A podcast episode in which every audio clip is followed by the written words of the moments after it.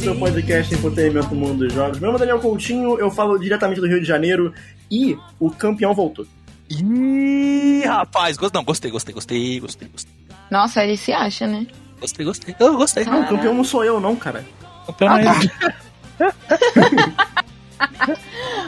A, Tha- a Thaís Real acha que eu tenho autoestima, assim. Mas claro que tem, É, Daniel. tem pra caralho. Meu nome é Thaís Tunhon e nos meus sonhos mais agitados, eu vi aquela cidade. E você me prometeu que me levaria lá, mas você nunca o fez. E agora eu tô aqui, sozinha, no nosso local especial, esperando por você. I wanna fucking cry. Caralho, bravo. Ok. Nossa, eu adoro esse jogo. Aplausos. A gente, a, gente, a gente coloca uma dramatização na, na edição. Não, eu já sei até onde colocar, pô. Ok. que bom que vocês gostaram.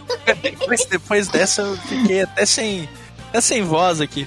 Eu sou Augusto, diretamente de Belo Horizonte, e Shadow Warrior 3 é muito melhor do que tu. Hum. Putz. Oi, eu sou a Lúcio, diretamente de Brasília, e hoje eu trouxe a prova cabal de que os videogames deviam ter acabado depois de Elden Ring. Aqui, pariu. Cara, eu tô com pena da luz nesse episódio. Muito. Eu tô com pena da luz. Mas, enfim. Estamos hoje reunidos para mais um Now Playing do Splitcast, o episódio em que a gente fala sobre tudo que estamos jogando no momento. Pode ser um lançamento, é, ou pode ser um jogo de terror dos anos 2000, porque sim, Pode. porque a Thaís tá afim, e é isso. Isso. Porque, porque se a gente tá jogando e a gente quer falar sobre, o Now Playing é o local para isso. No episódio de hoje a gente vai descobrir se existe vida após Elden Ring. Existe, Lúcia? Não, definitivamente não. Você terminou The Ring? Não. Não, mas, não, não, assim, não. é, eu, eu ainda tô jogando longe de zerar, mas é, a gente decidiu não fazer outro Now Playing com Elden Ring, porque a gente, até o final do ano, a gente vai fazer um episódio sobre ele, então Uhum. vamos ter muito tempo pra falar sobre Elden Ring ainda. 7 horas de Elden Ring. E, e a gente conseguiu até que falar bastante no último episódio. Uma hora, dez. É, é uma hora e 10 de Elden Pois Ring. é. Então, por enquanto a gente vai falar sobre o quê? A gente vai falar sobre outros bons lançamentos aí, como Gran Turismo 7, Shadow Warriors 3 e outros não tão bons lançamentos. É, tipo o que a Lúcia vai falar aí, né? Tadinha da Lucy, gente. Pelo amor de Deus, cara. Então, vamos lá? Pegue o quê? Pegue o seu Dodge SRT Tomahawk GTSR Vision Hum. e vem com a gente que está começando o Nacional Play do Space. Gonna be a show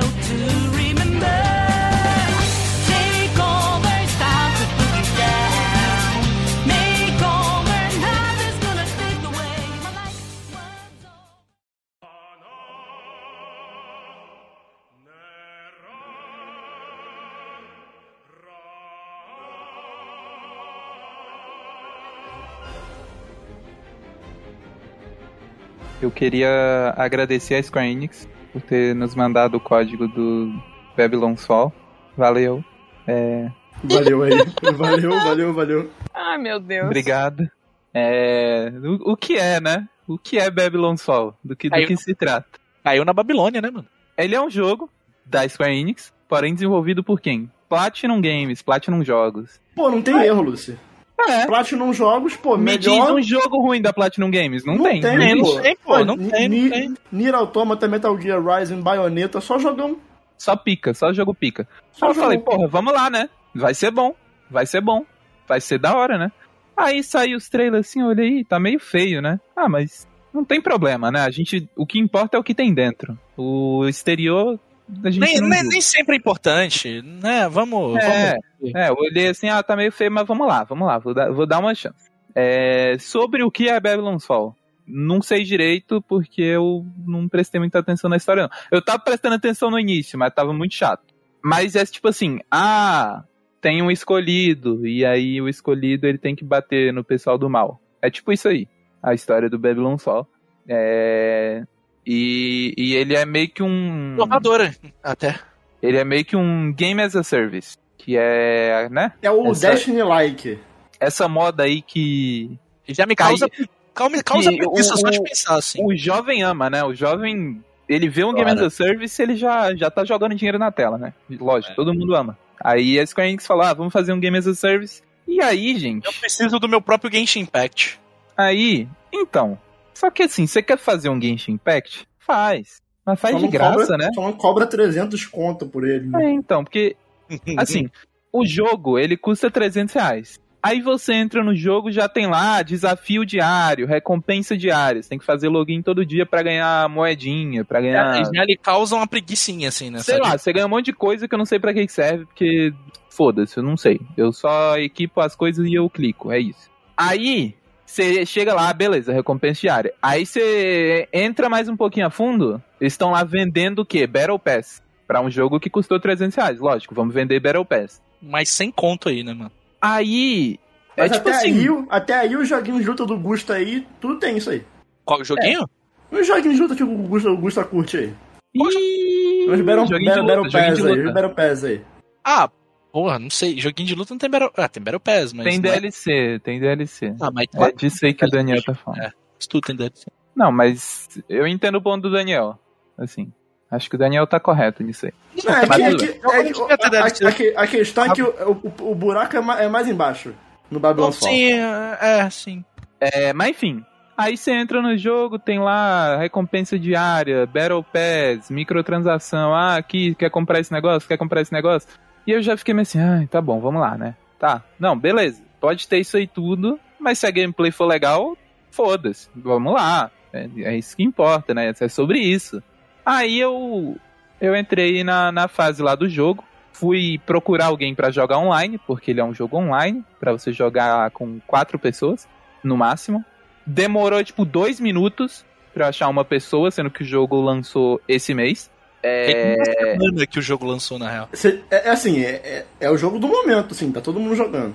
Tá, tá, com certeza. E aí demorou, assim, dois minutos eu achei uma pessoa, sendo que era pra achar quatro. Aí foi lá, eu e o cara, né?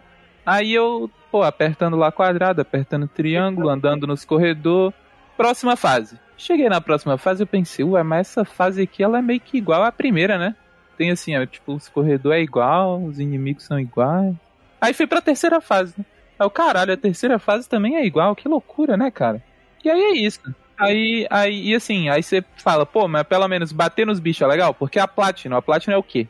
A Platinum faz porradaria. Combate, combate Porradaria. Você pensa na Platinum, você pensa em porradaria franca, é isso. Só que não, é legal, não. Assim, você. Assim, o, maior. O que eu mais, mais não entendo nesse jogo é que ele tem, tipo assim, seis tipos de arma diferentes. Tem a espada, tem machado, é, arco e flecha, escudo, que eu não sei usar direito o escudo, não sei pra que que serve. Aí, Teoricamente pra defender, né? teoricamente. Só que aí meio que você não pode usar a arma que você gosta, porque a progressão dele funciona assim: você tá lá jogando, você acabou a fase. Você tá lá com uma espada nível 1. Parabéns, você conseguiu um machado nível 6. Você meio que tem que trocar a espada pelo machado. Então você meio que tem que aprender a jogar com todas as armas. Só que só que meio que todas elas não, não importa muito o que você tá fazendo. O moveset não, não varia tanto assim? Você?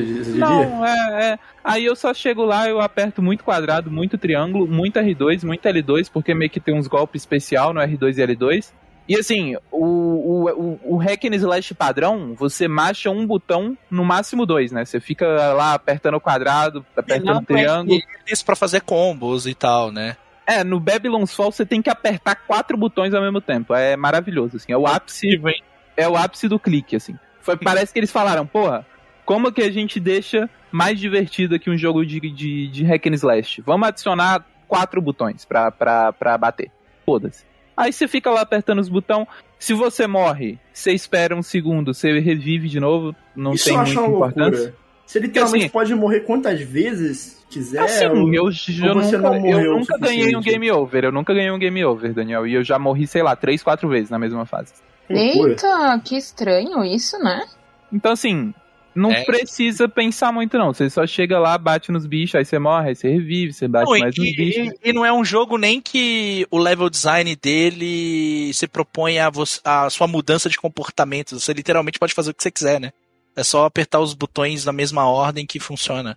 Você Como passa- assim mudança de comportamento? Não Assim, entendi. porque, é, tem jogos, como por exemplo o Shadow Warrior que eu vou falar, que o level design dele, às vezes, acompanhado dos inimigos que estão no jogo, eles fazem com que você tenha uma mudança de comportamento. Você mude a arma que você tá é, utilizando para derrotar aquele inimigo. Algumas armas são menos efetivas contra outros inimigos. Ah, coisas- não, não tem nada. Quer dizer, não, só não tem- talvez tenha, só não é relevante. É, sim. Você, você pode apertar literalmente quadrado, quadrado, quadrado que, que vai, né? É, e, e tipo assim, o level design dele, tipo, o level design das fases, é basicamente um corredor. Você anda numa linha reta, não tem, tipo, não tem coisa pra explorar, não tem coisa pra ver. No máximo tem, tipo, ah, uns cristal que você bate e você ganha moedinha do jogo, que eu também não sei direito pra que que serve.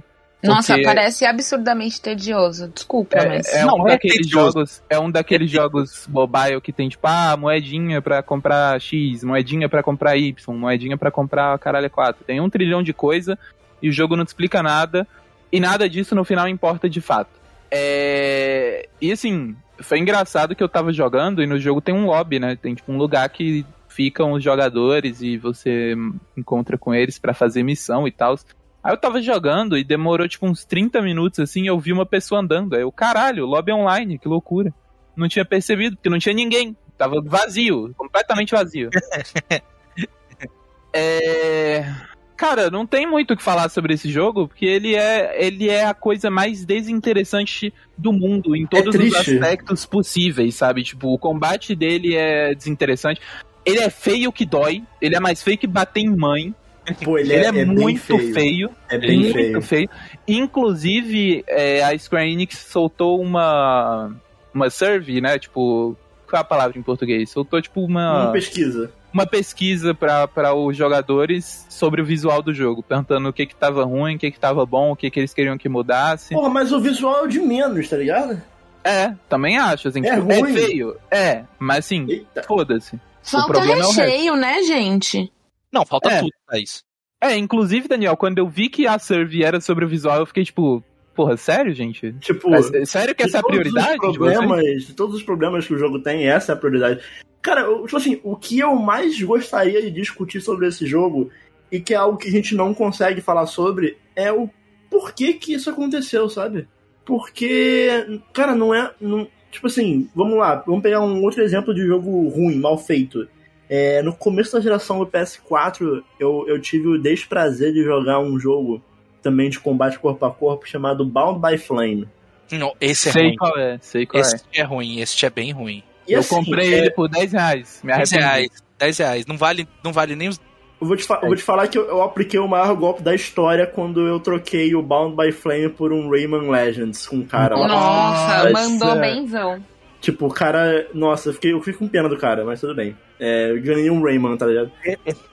O maior, o maior golpe que você que você aplicou não foi esse. Foi Foi o do Kingdom Hearts. Foi do Kingdom Kingdom Hearts.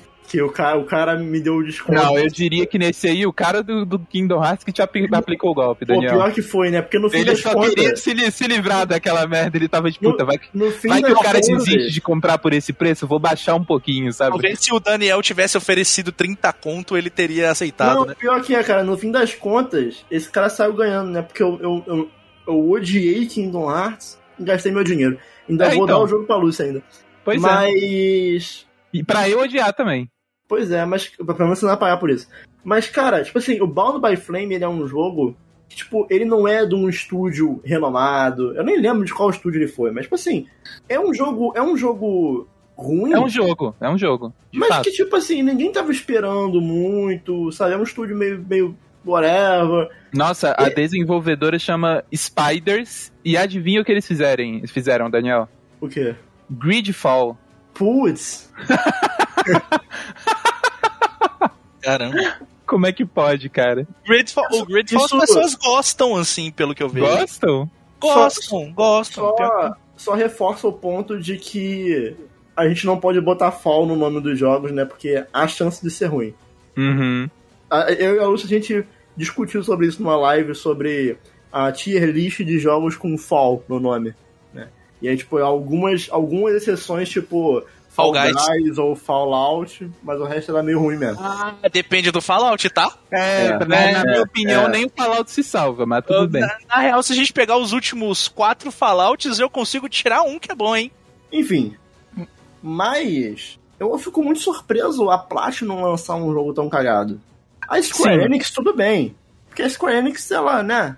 É, mas sim, Eles eu acho que total. eu acho que boa parte da culpa é da Square Enix, porque eu acho que é o fato de que eles querem que seja um jogo serviço e tem que ser um jogo online, blá blá blá. Porque tipo assim, a Platinum ela sabe fazer combate, mas você fazer um combate single player e você fazer um combate online são coisas bem diferentes. Começa por aí. É, Concordo. então, esse jogo, eu sinto que o maior problema do combate dele é que ele ficou tipo, ah, tem que ser online, né? Então o combate não pode ser. Não pode ser tão complexo. Então a gente tem que simplificar aqui. E aí eles simplificaram demais a ponto que ficou só sem graça. Totalmente É. superficial, na verdade, né? Sim. E aí vem o problema que o jogo é um jogo de serviço, né? É um jogo que custa 300 reais, que tem um monte de microtransação, que tem um monte de coisa pra você comprar, e é um jogo que foi feito pra tentar tirar dinheiro de alguém, mas honestamente eu acho que não tá funcionando muito não. Tipo, eu não sei, eu, eu dou até o final desse ano pra esse jogo virar free to play e mesmo Ou- assim não vai salvar. sabe? simplesmente morrer, assim, só os caras desligarem os servidores e deixar. É, eles vão tentar deixar free to play antes de desligar, eu acho. Aí se não, não rolar, aí, aí é Cara, isso aí, sabe, né? sabe o que, que eu acho que aconteceu? A Square Enix ela deve ter contratado a Platinum pra fazer o, o, o, o gameplay, só que o orçamento do jogo dá pra ver que não foi grande. Dá e, muito. e eles não conseguiram levar alguém que pudesse fazer um apoio da parte multiplayer e da parte games as service, assim, Cara, sabe? Pra Eu- fazer eu, vou, essa eu vou dizer o que eu acho que aconteceu com esse jogo. Foi tipo assim: a Square Enix deu um pouquinho de dinheiro lá. Começou a fazer. Ah, deu um pouquinho mais de dinheiro. Ah, tá terminando de fazer. Eles olharam assim e falaram: puta, não vai dar não, né? Vamos lançar. Só pra gente recuperar um pouquinho do dinheiro aqui? Melhor que nada, né? Foda-se. E foi isso. Em vez de cancelar, sabe? É melhor lançar pra recuperar o dinheiro aqui, tinham- recuperar um tinham- pouquinho. Eu acho que eles tinham um, um orçamento muito limitado, eles achavam que dava pra fazer tudo, a Platinum chegou e falou, tá, beleza, vocês querem que isso funcione dessa forma? A gente vai precisar de mais dinheiro. A Square Enix falou, não. Aí É. a Platinum se virou. No, É, no- que tinha. muito que foi um jogo baixo orçamento que eles lançaram pra conseguir, para tentar tirar algum dinheiro Não, usando jogo, essa coisa de jogo com serviço jogo, e esse não, não jogo, sei se se, ele fosse funcionou não. lançado, se ele fosse lançado pra mobile, de graça, talvez ele fizesse até algum sucesso. Mas 300 reais, do jeito que Eu acho que nem assim, Gustavo. Mas, cara. gente, sabe o que eu penso em relação a isso? Por mais que seja um. Supondo que seja um jogo de baixo orçamento. Beleza. Mas você tem outras formas de você desenvolver um jogo além do que tá voltado necessariamente para dinheiro. Você Não, tem, tentem fazer uma narrativa um pouco mais interessante. Sei lá, Sim, dá eu seus concordo, pulos, eu sabe? concordo, mas esse jogo ele é exatamente um jogo feito pra ganhar dinheiro, sabe? Ele é, Eu- eu esse é o único que- propósito dele. Eu acho que, é, igual a Luz falou, a proposta desse jogo é. O orçamento que eles tinham pra essa proposta, o que eles queriam com esse jogo, não dava pra começo de conversa. assim. E, e, tipo assim, Gusta, eu acho que nem saindo pra mobile esse jogo seria um sucesso, porque ele é. É. muito sem graça. E eu percebo que o público de mobile, muitas vezes, eles, eles priorizam é, estética, coisas Estética, assim, é, bonitinhas, coisas carismáticas. E tipo, ah, a gameplay não é tão boa, mas tudo bem, tem a personagem de anime que eu gosto. bonita, né, velho? que Tem, ah, tem, na- tem, tem o gacha aqui que tem o boneco que eu gosto de tal anime, entendeu? E o Babylon's Fall não tem nem isso, sabe? É, ele é, esteticamente ele é sem graça, ele é não, não sei, ele não tem carisma nenhum, nem, nem Cara, isso ele se sabe, salva, sabe sabe? qual é a Horroroso, merda? né? Sabe qual é a merda? Tipo assim, eu, eu, eu, eu aceito jogar jogos ruins, mas pelo menos ele tem que ter uma coisa boa, sabe? Que me Sim. segura no jogo. Sim. Eu acho que é Tipo um assim, jogo. Se esse jogo ele fosse com todos os problemas dele, de ser um game as a service, é, a estrutura dele ser meio cagada, mas que tivesse pelo menos um combate interessante, porque essa era a Sim. minha esperança. Essa Eu era a minha esperança eu também. tava- Eu tava eu tava- indo eu tava 100% nessa vibe. É, Eu tava empolgado, tipo assim, entre muitas aspas no empolgado, pra esse jogo, porque, cara, é a Platinum, sabe? Sim. Tipo, eles fazem gameplay bom. Então, Eu acho- inde- independente de ser um jogo estruturalmente zoado, existe sempre aquela esperança de um combate maneiro. Sim, sim. Mas sim. nem isso. Mas é o que eu vejo que é um jogo sem alma até. É um jogo que não tem nem direcionamento visual, é um jogo que não tem nem conceito dentro do universo. Ele não parece, não parece ter um universo. Ele não tem nada de interessante. Ele não tem alma. Ele parece que tudo foi Ele não é nem aquele jogo que é tão ruim que é engraçado, sabe? É. Tipo, ele é só ruim e entediante. Tanto que, tipo, a gente tava fazendo live dele e, tipo, ninguém tava falando sobre o jogo. A gente tava falando sobre qualquer outra coisa e o jogo tava lá de fundo. Porque não. Sim. Tipo, A arte do jogo, ela é qualquer coisa, a música é qualquer coisa, o combate é qualquer coisa, tudo é qualquer Cara, coisa. sabe o pior? A arte do jogo, eu até acho que ela tem um conceito interessante, que ela tem essa coisa de ser meio que uma pintura, sabe? Tipo, Uhum. essa é, é- é- o conceito dela é bom. Só que a execução é muito, é muito Não, ruim, a, cara. a tradução É dessa, de a, ruim, é tradu- bizarro a de tradução, a tradução dela pro jogo não é boa, Sim.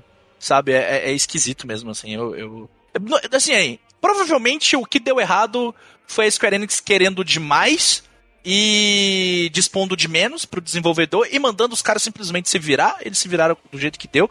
Porque, igual a gente tava conversando em off, eu e a Lucy, se a gente for ver o cara que dirigiu esse jogo, foi o cara que dirigiu Metal Gear Rising, sabe? Então, assim, Sim. E foi lead designer de Bayonetta ou Bayonetta 2, acho que A- foi do 2. a- os ca- os caras os cara não esquecem. Os, os caras não esquecem como fazer jogo, tá Não tem ligado? como. Então, provavelmente foi uma coisa assim de. A proposta que a Square Enix eh, deu pra eles, o orçamento que eles deram, o prazo, tudo isso. Foi, foi assim: o problema foi o contratante, não foi o prestador de serviço. entendeu? Como sempre. Sim. Mas jogos, tem que clicar, né? Tem que clicar. Eu acho que esse é um dos mais clicáveis que tem, né, Lúcio? Será que é? Infelizmente. É um jogo que tem muito, muitos, muitos cliques. Quatro botões pra você clicar, gente. É muito botão. Muita Pelo coisa. amor de Deus. É, mas é isso, né? É, é um jogo. É um dos jogos já feitos, infelizmente. Não sei quanto tempo vai durar. É...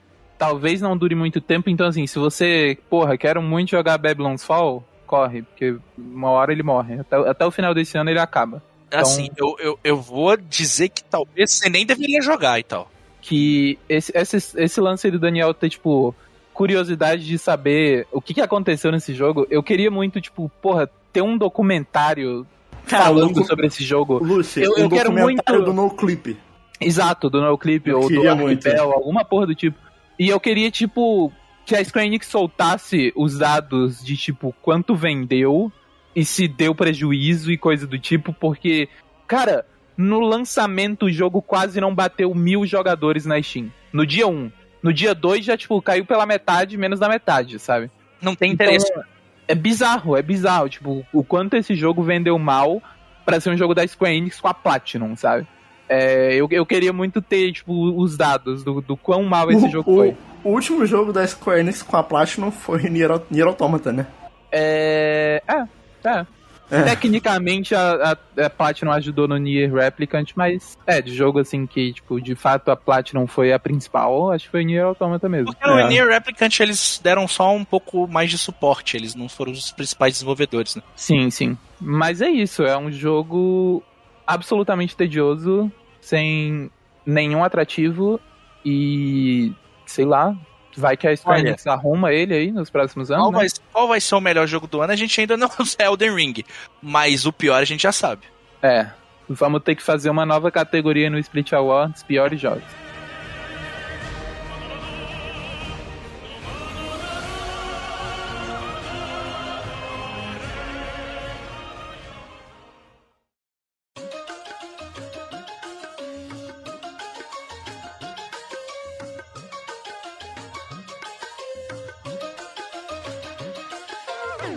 Eu fiz essa provocação a Doom aqui no, no início da abertura, porque, assim, foi uma brincadeira, evidentemente, com um pouquinho de verdade, mas... Ah, tá. É bom, sempre bom quando admite que tem um fundo de verdade, né? Tem muita verdade. Eu, eu gosto de Doom, mas eu tenho vários problemas com Doom, assim. E Hum. eu gosto do eu gosto do estilo de gameplay do Doom, aquele Mas Doom, o Doom antigo não, ou o Doom atual? os mais novos, mais novos. Ah, tá. É, eu gosto dos jogos, mas é que eu acho que eles são muito cansativos, assim. Muito cansativos. Eu terminei o eu terminei o primeiro Doom, eu tava cansado, eu não aguentava mais. É um jogo de 12 horas, sabe? Eu tava assim, eu não quero mais encostar nesse jogo. Eu não aguento mais ouvir esses bichos gritando na minha cabeça e aparecendo inimigo, aparecendo inimigo, e eu tendo que atirar e pular, que horror. Mas eu gosto muito do da dinâmica de gameplay do Doom e o que ele estabeleceu. Assim, eu gosto desse tipo de FPS que é mais rápido, que é mais ágil, que valoriza muito a ação a sua adaptação dentro daquelas arenas, assim, porque vão aparecendo diferentes inimigos, então você tem diversas armas para usar ali e lidar de formas diferentes com os inimigos. Eu gosto disso, eu acho legal. O problema do Doom pra mim é que é, que é demasiado. É, é muito, é muito, assim, de uma vez, sabe? É- é- Agora, Shadow Warrior 3, que é o terceiro capítulo da série Shadow Warrior, Faz sentido, né? Porque chama Shadow Warrior 3. Imaginei que fosse o terceiro mesmo. Nossa, Lucy! Amiga, você não é amarga assim. o problema sou eu. O problema sou eu. Amiga, que mar- amargura no seu coração. O que, que fizeram? Tudo bem, tudo bem, tudo bem. Tudo bem, eu, eu, eu aceito desse jeito. É, mas assim, o Shadow Warrior, pra quem não sabe, na real, ele é um. o- Essa série nova, na verdade, começou através de um remake do Shadow Warrior original, que foi um jogo que foi lançado em 1997 pela HT Interactive. E a Devolver Digital, ela lá em 2013, ela ficou com a IP pra ela e em parceria com a Flying Wild, Wild Dog, Wild Hog no caso, eles desenvolveram um remake do Shadow Warrior. E a partir dali a gente tem essa franquia atual. O primeiro Shadow Warrior, ele tinha muito mais um loop de gameplay parecido com um RPG, embora ele fosse um FPS em primeira pessoa. O segundo, ele já vinha mais com uma dinâmica de, de FPS, sendo influenciado por jogos como Wolfenstein Doom. E ele foi lançado em 2016, só que ele tinha ambientes mais abertos também e elementos de RPG. E o terceiro, ele pega parte do que foi construído no primeiro, parte do que foi construído no segundo, mistura isso no jogo e eles fazem algo diferente, por mais simples que seja. O Shadow Warrior 3 ele deixa de lado aqueles elementos de RPG que ele tinha no, no, no segundo, que eu acho que foi de grande benefício, e simplifica um pouco mais as coisas. Falando de forma bem prática, o Shadow Warrior é um jogo de ação com elementos de hack and slash, onde você tem que enfrentar monstros em arenas. E é isso.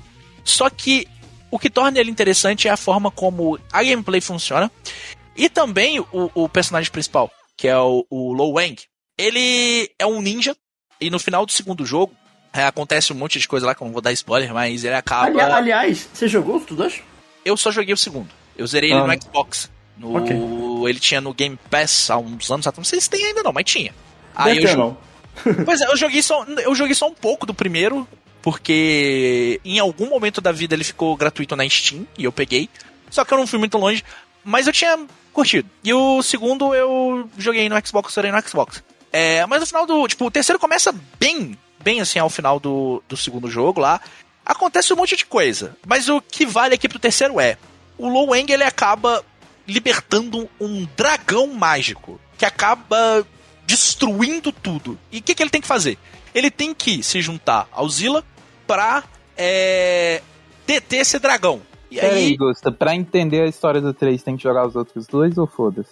um jogo inspirado, assim, assim, é legal você entender o contexto do universo que eles criam ali, mas ele não é um jogo conhecido pela sua narrativa. Ela tá Uhum. ali, ela existe, mas ela tá mais pra sustentar a missão do personagem em si do que a- um jogo de narrativa, tá ligado? Então, assim, ele faz um pequeno resumo do que aconteceu no segundo jogo, logo que você inicia o terceiro. Então, meio que sei lá, sabe? Só se você quiser mesmo, eu não acho que seja assim, meu Deus, eu preciso ver aquela história. Eu acho que não, sabe? No- Até porque a aventura do terceiro, ela se fecha nele, pelo que eu, pelo que eu entendi até onde eu joguei também. Então, assim, é, e eu até recomendo mais ah, jogar o terceiro, e eu acredito que ele não seja um fim de uma trilogia, porque cabe muito mais jogos aí da série. É. Porque eu- ele é melhor. Ele é o melhor jogo dos três Uhum. até por ele ter simplificado as mecânicas do jogo agora. Ele funciona como um hack and slash, como um jogo de ação, e ele é muito mais direto ao ponto, sabe? Mas o combate melee dele é bom? Porque É bom. normalmente melee em primeira pessoa é esquisito, né? Sim, dentro do que eu já joguei de jogos melee em primeira pessoa, o combate dele, por mais que falte um pouquinho de impacto às vezes na espada, isso não incomoda, você se acostuma. Mas dentro do, do que eu já joguei assim, é bem competente, é, é bem legal assim. E o, o jogo ele funciona com combate melee e você também pode usar armas de fogo. Então é bem bacana e você tem outras ferramentas também pra usar nos cenários e usar também durante o Ô, ô Combate. Hum. um questionamento sobre o gameplay do jogo. O, o Shadow Warrior 2, ele é de 2016, né? Sim. Então, tipo assim, ele, ele ainda não tinha as influências de Doom, do novo Doom, né? Do, do, do reboot. Não tanto, não tanto. O terceiro tem um pouco mais. Mas você vê uma diferença, tipo, do Shadow Warrior 2 pro 3, sendo o Doom causador disso? Sim, sim, sim, eu vejo uma influência direta, assim, de Doom. o, o, o 2 ele não tem essa pegada frenética, ou tem? É mais frenético, mas é... ele é bem mais frenético. O, o bem mais do que o 1. Mas É. o terceiro, ele é muito mais frenético, assim. Ele é o tempo todo, espada pra cá, tiro Não, é, pra lá, eu tô- é, eu tô- core pro todo lado, sabe? Eu tô vendo o gameplay aqui, assim, eu não, cara, eu, eu juro pra você, eu eu tô, eu tô evitando olhar pra minha televisão, porque pra mim isso aqui é labirintite the game. Nossa, você é eu concordo pessoa- com o Daniel. Porque é é muita coisa acontecendo. é, Se, se eu assistir 5 minutos de gameplay disso, eu vou ficar mal. Tipo assim, mal mesmo, sabe? meio mal, você fica meio mal assim mesmo. É, pra, É. quem Pô, tem problema com isso, pra quem tem problema com isso, assim, que dá o famoso. Como é que chama lá? O Motion sickness. Motion Sickness, é. Tem, esse, esse é joguinho de Motion Sickness, de fato. É, é, tem, dois, tem dois jogos que, tipo assim, eu vou passar longe esse ano. Esse jogo e o joguinho da Annapurna, de carta. Que também Pô, parece que. parece mó legal Pô, esse parece, aí. legal. parece mó legal, mas vou ficar mal demais. Esse aí eu quero, hein? Foda. Pois é, mas assim, pra mim o, o- o grande acerto do Shadow Warrior 3 é, é- é simplificar toda essa gameplay fazer uma gameplay extremamente fluida, divertida, gostosa. Ah, o jogo ele funciona com a estrutura de fase mesmo, você vai indo pra frente, mas os locais você vai. é, tem um pouquinho de exploração pra pegar os pontinhos de habilidade, você tem várias habilidades, você consegue colocar algumas coisas no personagem, como por exemplo, tem uma arma ah, no jogo que você, se você upar ela até o final, ela não precisa de munição. Então você meio que, cara, vira um, um show de, de, de, de, de- de destruição em massa, assim, dentro do, do jogo, e é bem legal e tal. É, então, a, mesmo que o jogo não tenha ambientes muito abertos, igual o segundo jogo, ele te recompensa pela sua exploração e é bem legal isso, cara. E, o, e o- as fases, assim, as arenas, elas te dão bastante recursos pra você usar as coisas que você tem pra finalizar aqueles inimigos. Então, tem inimigo que você precisa de um posicionamento diferente. Tem inimigo que counterar ele é melhor. Tem inimigo que uma habilidade determinada que você já tem ali, ela pode ser melhor pra usar contra ele. Então, o- a gameplay varia bastante. O jogo ele tem, se não me engano, sete armas. Você começa com três armas, exceto a sua katana. É, e você vai pegando outras ao longo do jogo. Você até demora um pouquinho pra pegar novas armas. É, mas o jogo não é muito grande. Ele deve ter mais ou menos aí entre umas 7 horas, 8 horas de jogo, o que eu acho ótimo pra um jogo de ação assim, porque se ele se estendesse demais, eu acho que ele ficaria muito enjoativo, e é um problema que eu tenho com Doom. Eu acho que, que Doom, como ele tem que cumprir uma demanda às vezes de AAA na posição que ele tá, ele acaba enchendo muita linguiça. E o Shadow Warrior 3 não, não enche essa linguiça. Ele, ele tá numa posição ali de, de jogo de médio orçamento e ele sabe muito bem. E para um jogo de médio orçamento eu acho ele lindo, eu acho ele maravilhoso, muito bem feito. Então ele utiliza isso a, a seu favor. Ele, ele não tem essa pressão. é, pressão, não digo pressão, mas essa demanda do mercado de que o AAA às vezes ele precisa ser inchado. Tem quanta, quantas horas de jogo, mais ou menos? Você zerou já? Não, não zerei, mas eu acho que eu tô perto. Ele deve ter o que? Umas 7 horas, 8 horas no máximo, assim, sabe? É jogo que você Ah. jogar uma horinha e meia por dia, duas horinhas, com a semaninha você zera, sabe? Uhum. Tranquilo, assim, eu acho gostoso, assim. Ele, eu acho que ele é mais barato do que o, o, o, o- um jogo AAA no lançamento, que é 299, acho que ele tá ali na faixa dos 199 por aí. É caro, obviamente, mas a gente, né? É, é um valor que antigamente a gente encontraria ele por uns 150 reais, que eu acho ok. Pagar pra esse jogo. Mas assim, eu gostei bastante do terceiro Shadow Warrior, eu achei ele bem melhor do que o segundo jogo, muito mais divertido, muito mais engraçado também, porque o Lo Wang ele é um personagem muito engraçado, ele faz referência à cultura pop o tempo inteiro, então ele em um, em um momento ele tá falando de Homem-Aranha e depois ele tá cantando Cindy Lauper, sabe? É, ele é esse tipo de pessoa, assim. Não é chato porque ele não encaixa isso é, de forma aleatória. Mas ele é um jogo que ele costuma quebrar muitos padrões visuais também. Então, por exemplo, Wang ele é um ninja. Só que ele é um ninja que tá usando um- uma katana com cheiro de coisa ancestral, é, um capuz de ninja e tênis, sabe? Ele não, não tá nem. É tipo Zilla, o personagem que acompanha ele. Ele tem maior cara de monge. Ele usa um, um- um kimono de monge, mas ele usa um Ray-Ban. o Shadow Warrior 3 no PS4 está 250 reais. Muito caro. E o Muito primeiro tá na promoção, tá por 18 reais. É, é foda. Tá, tá, tá bem caro. Uma curiosidade também, né, pra, pra gente que é brasileiro, faz diferença, mas. É, esse, o Shadow Warrior 3 ele saiu direto na PS Now, nos Estados Unidos e nos lugares que tem PS Now. Então, os assinantes tem jogo lá, só baixar e jogar. Se você não mora no Brasil aí, aproveita. É, se você não joga no Brasil, se você não mora no Brasil aí, pode ser que seja uma boa pra você também. Mas assim, gosto muito desse jogo. Ele é muito bom. Eu não entendi parte da crítica ah, do jogo, ela foi bem mista, assim. Eu realmente não entendi, porque pra mim ele é um jogo que ele evolui tudo dos anteriores. e Os anteriores já eram muito bons. E ele faz um jogo extremamente divertido. Acho que a duração dele também não é um problema pra mim, muito pelo contrário, eu acho que é o maior atrativo, porque jogo de ação pra mim não pode ser muito grande. Ainda mais jogo de ação que, que tem um, um loop de gameplay que tende a ser repetitivo. Quando você estende demais, que mais uma vez é o caso do Doom, e o que me faz cansar jogando Doom, por mais que o jogo seja bom, é. Só me dá menos vontade de continuar jogando aquilo, sabe? Ainda mais por serem jogos muito frenéticos, jogos de ação que, que são muito carregados de inimigos na tela e o tempo todo tá acontecendo alguma coisa, cara, isso cansa de uma forma que você não tem noção. Então eu valorizo muito esse jogo entender onde ele tá e usar isso ao favor dele. E eu recomendo bastante o, o Shadow Warrior 3.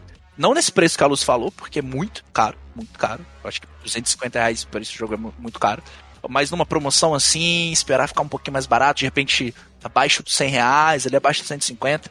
Se você gosta desse tipo de jogo, acho que é um jogo que vale a pena você comprar, hein? É muito bom, muito bom. E agradecer também a Devolver por ter enviado pra gente a chave para que a gente pudesse jogar e testar esse jogo. Então, a Devolver é sempre muito gentil com a gente. É. Beijo, Batalha.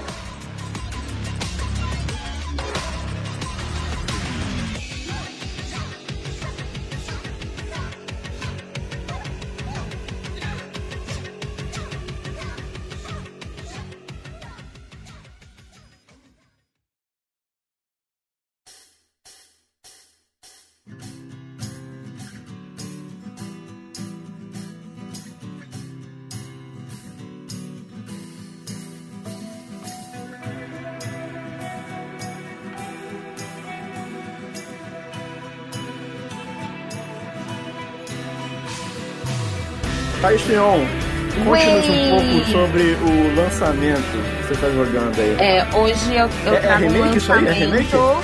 A, a Konami cedeu o código de, É. review Isso. pra gente. A Konami mandou o código de remake do... Exato. Hoje eu trago um lançamento de 2001, gente. Incrível, incrível. E eu trago pra vocês com muito carinho pra falar hoje sobre um pouquinho de Silent Hill 2. Jogaço!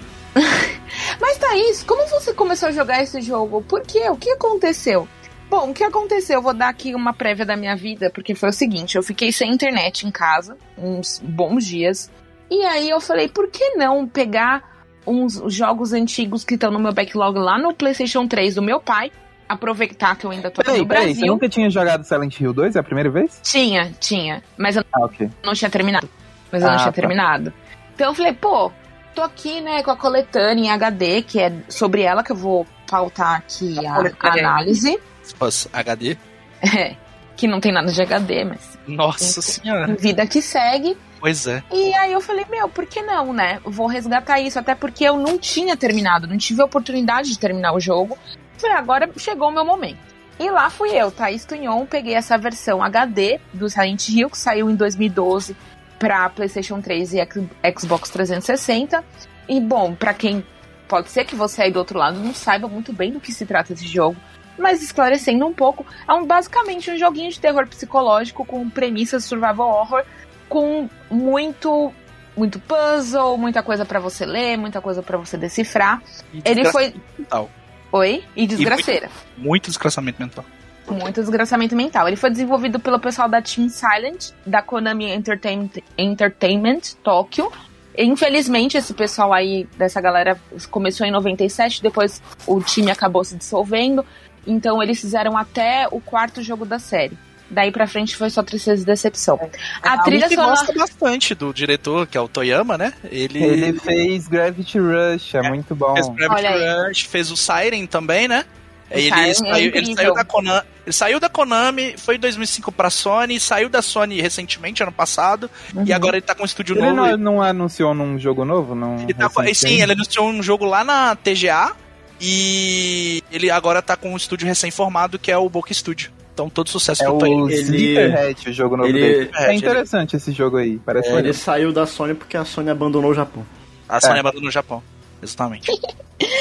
E, bom, a- além desse- dessa galera que construiu essa maravilha da sétima arte, a gente tem a trilha sonora que é a essência, até diria, desse jogo, que foi feita pelo Akira Yamaoka. A trilha sonora, ela faz toda a diferença na sua Faz. experiência, Sim. porque às vezes você tá andando num lugar super absurdamente obscuro e tem vidro quebrando, coisas caindo no chão, e você não sabe exatamente de onde tá vindo. E cria realmente um ambiente de tensão. E eu posso dizer pra vocês, com clareza e 100% assertiva, que até hoje eu tomei.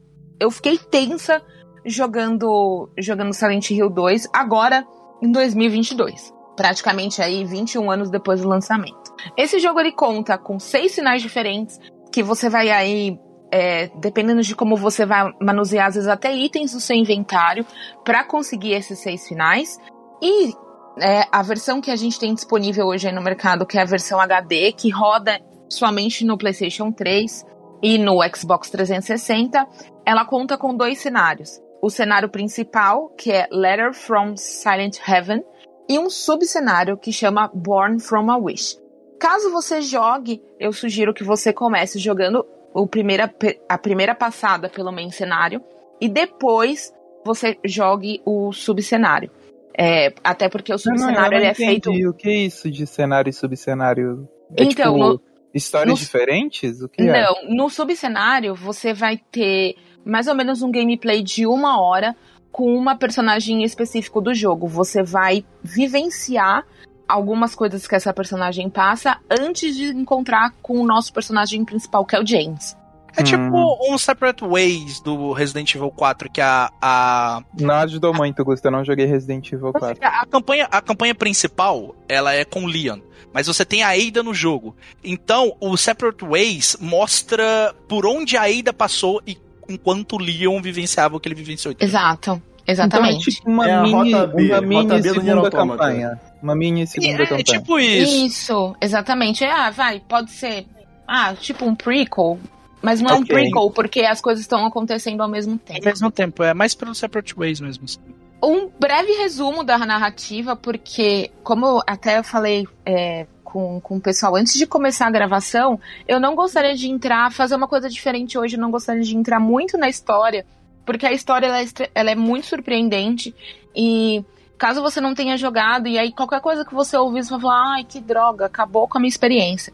Então, trazendo um curto resumo sobre a narrativa, a gente joga com o James Sunderland, que ele recebe um bilhete da sua esposa, Mary, que faleceu há três anos, pedindo para que ele se encontrasse com ela no lugar especial deles. O lugar especial é algum dos locais que eles visitaram em Silent Hill enquanto eles passavam férias. E aí, conforme você vai é, passando pela cidade, você vai conhecendo alguns personagens que fazem parte dessa trama.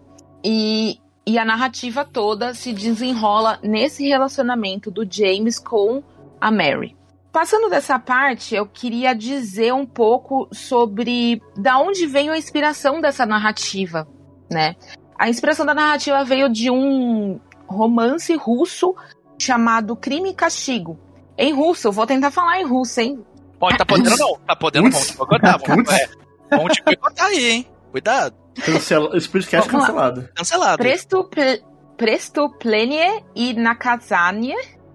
E é um romance que foi escrito por Fyodor Do, Do, Dostoiévski. Dostoiévski, exatamente. E na época foi publicado numa revista chamada O Mensageiro Russo. Ah, é bem antigo, de 1866 essa revista. Tem, tem, tem. E o romance ele se baseia na visão sobre religião e existencialismo, com um foco sobre o ser humano atingir a sua salvação por meio do sofrimento. E aí o autor ele desenvolve algumas questões que estão correlacionadas com o socialismo e o niilismo. O niilismo é basicamente uma doutrina filosófica aí que, que vai é, meio que possui uma característica muito in- principal, que é uma visão cética e pessimista em relação às intre- interpretações da realidade. E você aniquila basicamente valores e convicções. Aí, se vocês quiserem Ah, saber um pouquinho mais. assim, Só jogo de lista só. Oi? A Lúcia só joga jogo de lista. É que eu Olha. sou nihilista, né? Aí fazer o quê? E nós não merece. E nas e leve, lógico. é menos, é a- são as coisas menos nilistas que a lista. Eu transito, eu transito entre o niilismo e o jogo de criança. Apenas É. isso. É, é importante pra gente poder dar um pouco de suavidade na vida também, né? e aí, se vocês quiserem saber um pouco mais, uma das grandes cabeças é o Friedrich Nietzsche. Então, se vocês quiserem saber um pouco mais sobre isso, A Thaís, leia o a homem. Thaís, ela indicou.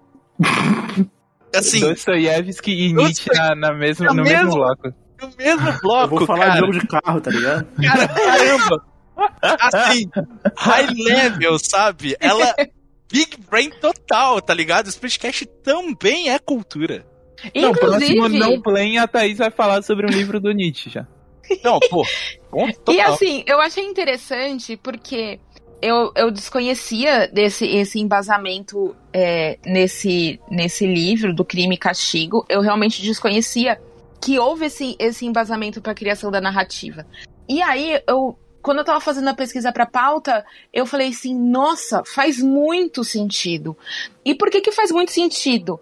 Porque alguns dos temas mais aparentes dessa narrativa do jogo é tristeza, culpa e punição o Nossa, seu total, personagem passa por isso. totalmente, totalmente, totalmente. Exatamente. O James, ele vive com uma culpa muito grande. E essa culpa vai ser manifestada nos inimigos que você encontra ao seu redor. Ih, Por gente, eu não exemplo. sei se eu posso jogar esse jogo não. Tá me dando gatilho só de ouvir já. Tenho medo. É, amiga, de medo? É, é foda isso aí. Não gosto desse sistema aí, não. E assim, é, os bichos, né, eles são expressados como uma forma simbólica. Por exemplo, é, você vai encontrar, logicamente, as enfermeiras, que já, já é um clássico da, da trama, né, as Bubblehead Nurses. E, um, e agora, a novidade, né, você vai encontrar uns manequins. E esses manequins, eles só possuem pernas. Porque... Maluco, eu morro de medo de manequim, mano. Ou, na moral, eu entro, eu entro numa C&A, mano. Ou, eu não posso passar muito perto do manequim, não, cara. Me dá um. Me dá, um- ó, me- quer ver? Me dá um bagulho. Eu É- te é- entendo porque eu tenho, eu tenho medo de qualquer coisa que pareça humano, mas não é humano. Cara, ô Lucy, o, ma- o manequim, o manequim, quando ele tá só no seu campo. Só no periférico, sabe? Aham, aham. Tá maluco, me dá um nervoso. não tem no Resident Evil 7, não tem uns manequim bizarros também? Tem, tem. Eu- que eu- sai eu- voando. Eu Pô, ando Daniel, até mais rapidinho, velho. Eu ando mais Até, rapidinho. até aquele C&A. manequim, até aquele manequim de terno que parece o rei do crime da série do Demolidor, tu tem medo? Pô, de, de loja de roupa de gordo? É, pô. É, não, tem Deus. todos, todos. Só Todos que. Daniel, nesse caso, esse manequim, ele ainda é mais chamativo porque ele é composto da cintura pra baixo. Então, ele tem só a cintura pra baixo, tanto pra cima quanto a parte de baixo. Então, ele só tem perna. E Ah, então nesse talvez eu, caso, talvez eu consiga, beleza. e nesse caso, foi uma, uma projeção da, dos desejos sexuais do James enquanto a Mary estava hospitalizada. Rapaz. Meu Deus, gente. Exato. Rafael, eu, eu, eu gosto das enfermeiras do Silent Hill. Porque todas elas andando parece um clipe da Lady Gaga, sabe? Olha, eu falei disso, piscou a luz aqui, hein? E- Pesado. Bom, eu não posso, nessa análise, não citar o, a grande figura que causa medo e perturbação pra todos, que é o Pyramid Head. Que é uma figura alta, super masculina, ele não tem rosto, a cabeça tá escondida por uma grande. Um grande capacete em forma de pirâmide, ele carrega uma lâmina gigante e, e arrastando ela pelo chão. E, meu Deus, né? E, e E- tudo isso tá envolvido com esse lance da narrativa de tristeza, Gente. culpa e punição. E não, e Eu você- joguei, e você eu sabe- joguei, eu joguei Pyramid Head no, no, no Google pra eu ver ele. Eu já sei como ele é, né? Mas eu queria relembrar que apareceu um o Pyramid Head com uma bunda imensa, que ele tá mostrando a bunda. Cara, E- o Pyramid Head, ele, ele foi muito desrespeitado nos últimos anos.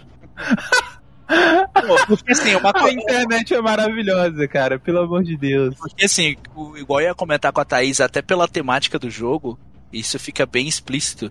O que. Qual é a função do Pyramid Head dentro da narrativa e o que ele faz quando ele vai atrás da vítima, né? Quando ele Uhum. pega a vítima, então assim. É Exatamente. um negócio maluco. E ah, acho que não cabe nem a gente comentar aqui no, no, Uhum. no episódio, porque é realmente algo. Ah, porque vocês têm que passar. Se você Eu ainda vou- não jogou, você que vai ter que passar por essa- por essa cena. Assim, eu acho que o absurdo que é e tem tendo a ver com a narrativa do jeito que a narrativa é também, eu acho que é legal vocês vivenciarem isso jogando. É bem Sim, com hora. certeza. Bem da hora em casa. E, esse também é um personagem que mistura essa parte da culpa e da dor do James, mas também a frustração sexual dele. Quando a, a esposa dele faleceu. Então, se vocês forem parar assim pra pensar, ele é um jogo com, com uma construção muito densa. É, inclusive, depois de muito tempo, se vocês procurarem na internet, eu esqueci o nome do livro, eu acho que eu tenho ele no meu drive que é um livro que conta as histórias de como eles fizeram e desenvolveram os personagens de Silent Hill e no que eles se basearam e qual que é realmente a lore do jogo. É, é muito densa, assim. É, é- infelizmente, tipo, acho que muito difícil a gente vai, vai ver alguma coisa tão bem trabalhada no, no quesito terror quanto foi esse jogo. Na construção de tudo ali, né? As cabeças ali, elas trabalharam muito bem para que a gente tivesse realmente um jogo desgraçado.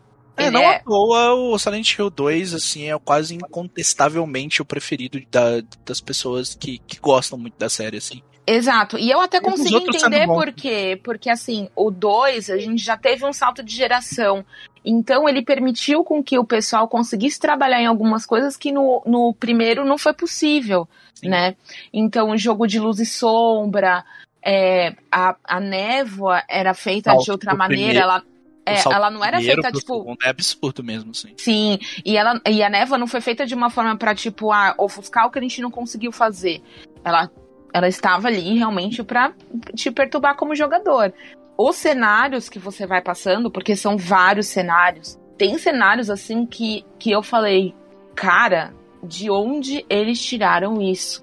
Porque é, tem situações que vai ter looping, tem, tem de tudo. E tudo assim, com a dosagem perfeita pra você chegar num jogo realmente perfeito. Eu acho uma pena mesmo que hoje a gente não. A gente tem apenas essa versão HD, que ela não tem nada de HD. Ela tem Nossa, algumas é melhorias. Horrível, horrível, horrível, horrível. Nessa versão você pode jogar com as vozes originais, que foi o que eu fiz. E você Inclusive, também. você, você recomenda essa versão, Thais? Porque eu vejo muitas pessoas falando que ela, que ela, são, ela é horrível e que eu devia jogar de PS2 e que eu não Sim. devia nem encostar nessa versão.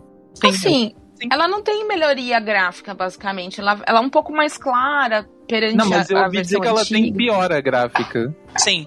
Sim, É. porque ela retira parte.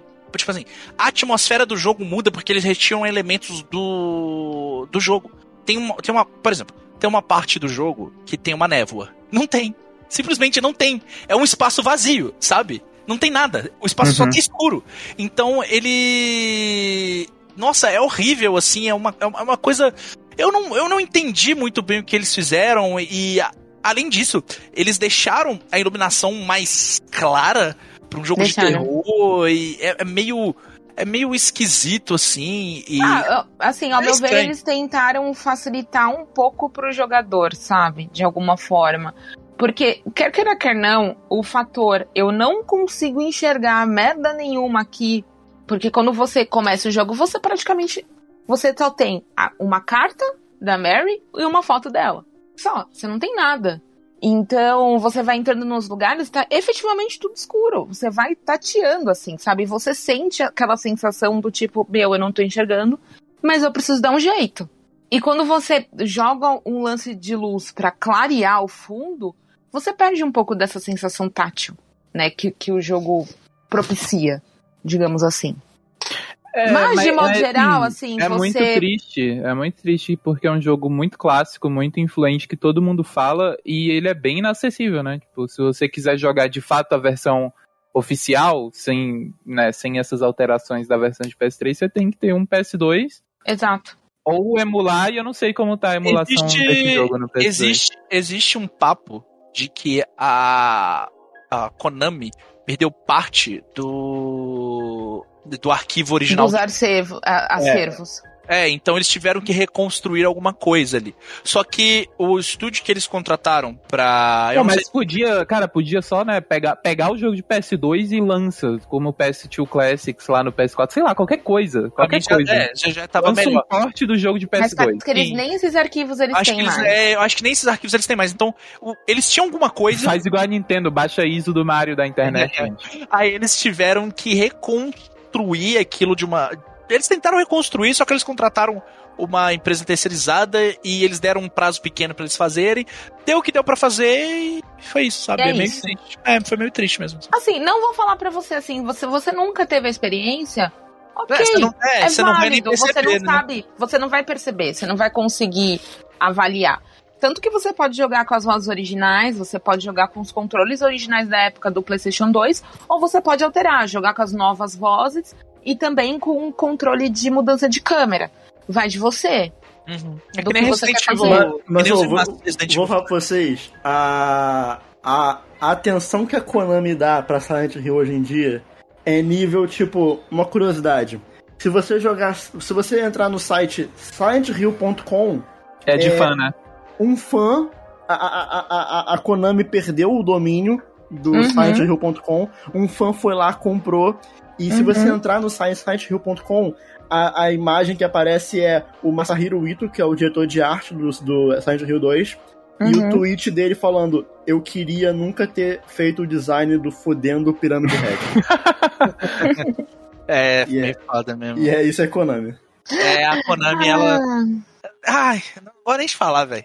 É triste. é isso, gente. O que eu posso dizer pra vocês? Se vocês não tiveram, não viveram essa experiência, eu recomendo que vocês vivam essa experiência, porque apesar de a gente ter esses problemas dessa versão, enfim, ele é muito acima desses problemas, sabe? É, a muito do acima. é muito boa, né? É, assim, ah, mas Thaís, é, atirar é uma merda. Sim, é uma merda e sempre vai ser, porque Silent Hill não tem um foco na ação. O foco dele não é esse. O foco dele não é esse, nunca foi. Então, desapega disso e vai viver. Vai viver essa, essa, essa história, porque, puta merda, vale muito a pena. Não, Você vai 2 começar com uma percepção que você tem do personagem, e eu tenho certeza absoluta que a sua percepção no final vai ser totalmente diferente. Você vai, ter, você vai terminar o jogo gritando internamente. Exato, e você vai terminar o jogo querendo jogar de novo. Sim. Pra fazer outro final. Inclusive, Pô, quero muito jogar esse rolê. inclusive assim, pra, pra quem for jogar a versão de PlayStation 2, assim, não importa como, emulando ou no PlayStation 2, você Uhum. consegue achar a ISO desse jogo legendada na internet em português, e é uma legenda boa. E o, Então, o faz- Gusta também é uma pessoa que jogou. Tem muito texto pra ser lido, tem muito Tem. diálogo importante. Então, Então, pra tem quem, pra quem não manja muito de inglês, ou não tá afim de jogar coisa em inglês, que prefere jogar em português, compensa. É, Compensa. E, e nesses, e nesses tempos de jogos demasiadamente caros, assim, se você tem um PlayStation 2 em casa e muito jogo que você. Pelo amor, indo, gente, vai. Liga esse videogame, aproveita, liga esse videogame e vai jogar umas paradas. Porque. Exato. Porque tem muita coisa. PlayStation 2 tem muita coisa boa, cara. Eu acho que até pra quem tem um videogame mais recente, assim, eu, eu, eu recomendo a compra de um PlayStation 2. Assim. É, porque eu acho que é um videogame que faz que boa parte da história dos videogames está nele, sabe? E- Onde você Uhum. vai conseguir jogar, rodar os clássicos do PlayStation 1 e os clássicos do PlayStation 2, onde foi, teve muita mudança. Tem muita coisa importante ali. Tem- é, uma, é uma geração muito interessante, assim, hoje.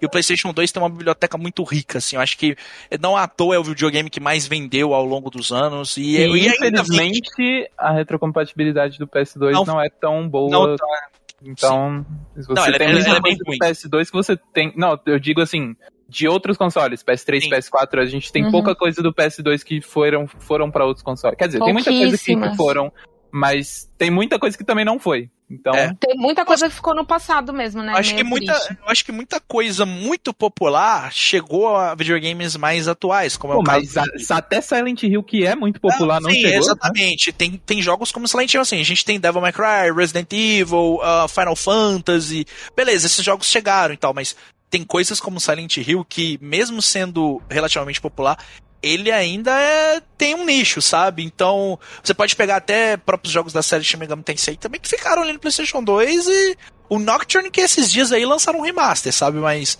tem muitos outros jogos ali que ficaram e infelizmente Drakengard. Drakengard, então assim, né? Eu, eu, eu, eu sou muito. Eu fico muito triste que o PlayStation 5 não tenha uma retrocompatibilidade é, e o próprio PlayStation 4 também mais ah, expansiva assim do PlayStation 2, porque facilitaria muita coisa ter aquele PS2 Classics do PS3 que era muito bom nesses consoles e jogos que ficavam, ficavam até muito baratos assim para comprar.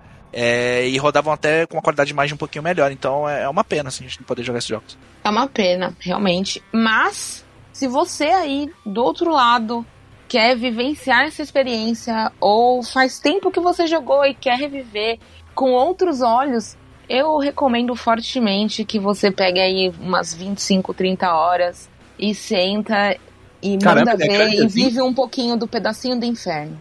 Ele é grande É, assim? 30 Ele é horas? grande. Que loucura. É, 25 horas. É, É que você depende zerar da tudo, sua né? Fazer, exploração. fazer depende da sua exploração. né? Vai depender bastante do, do, do nível de exploração que você Não, vai é, ter. Eu levei às vezes- 25. Às vezes a pessoa ela zera, faz um final, tá satisfeita, né? Mas tem, tem outras coisas ali, eu acho que vale a pena Eu jogar. levei 25 pra fazer um final só, então assim. Nossa senhora. É, eu- Não, mas, mas, mas vai, mas vai, mas vai, mas vai.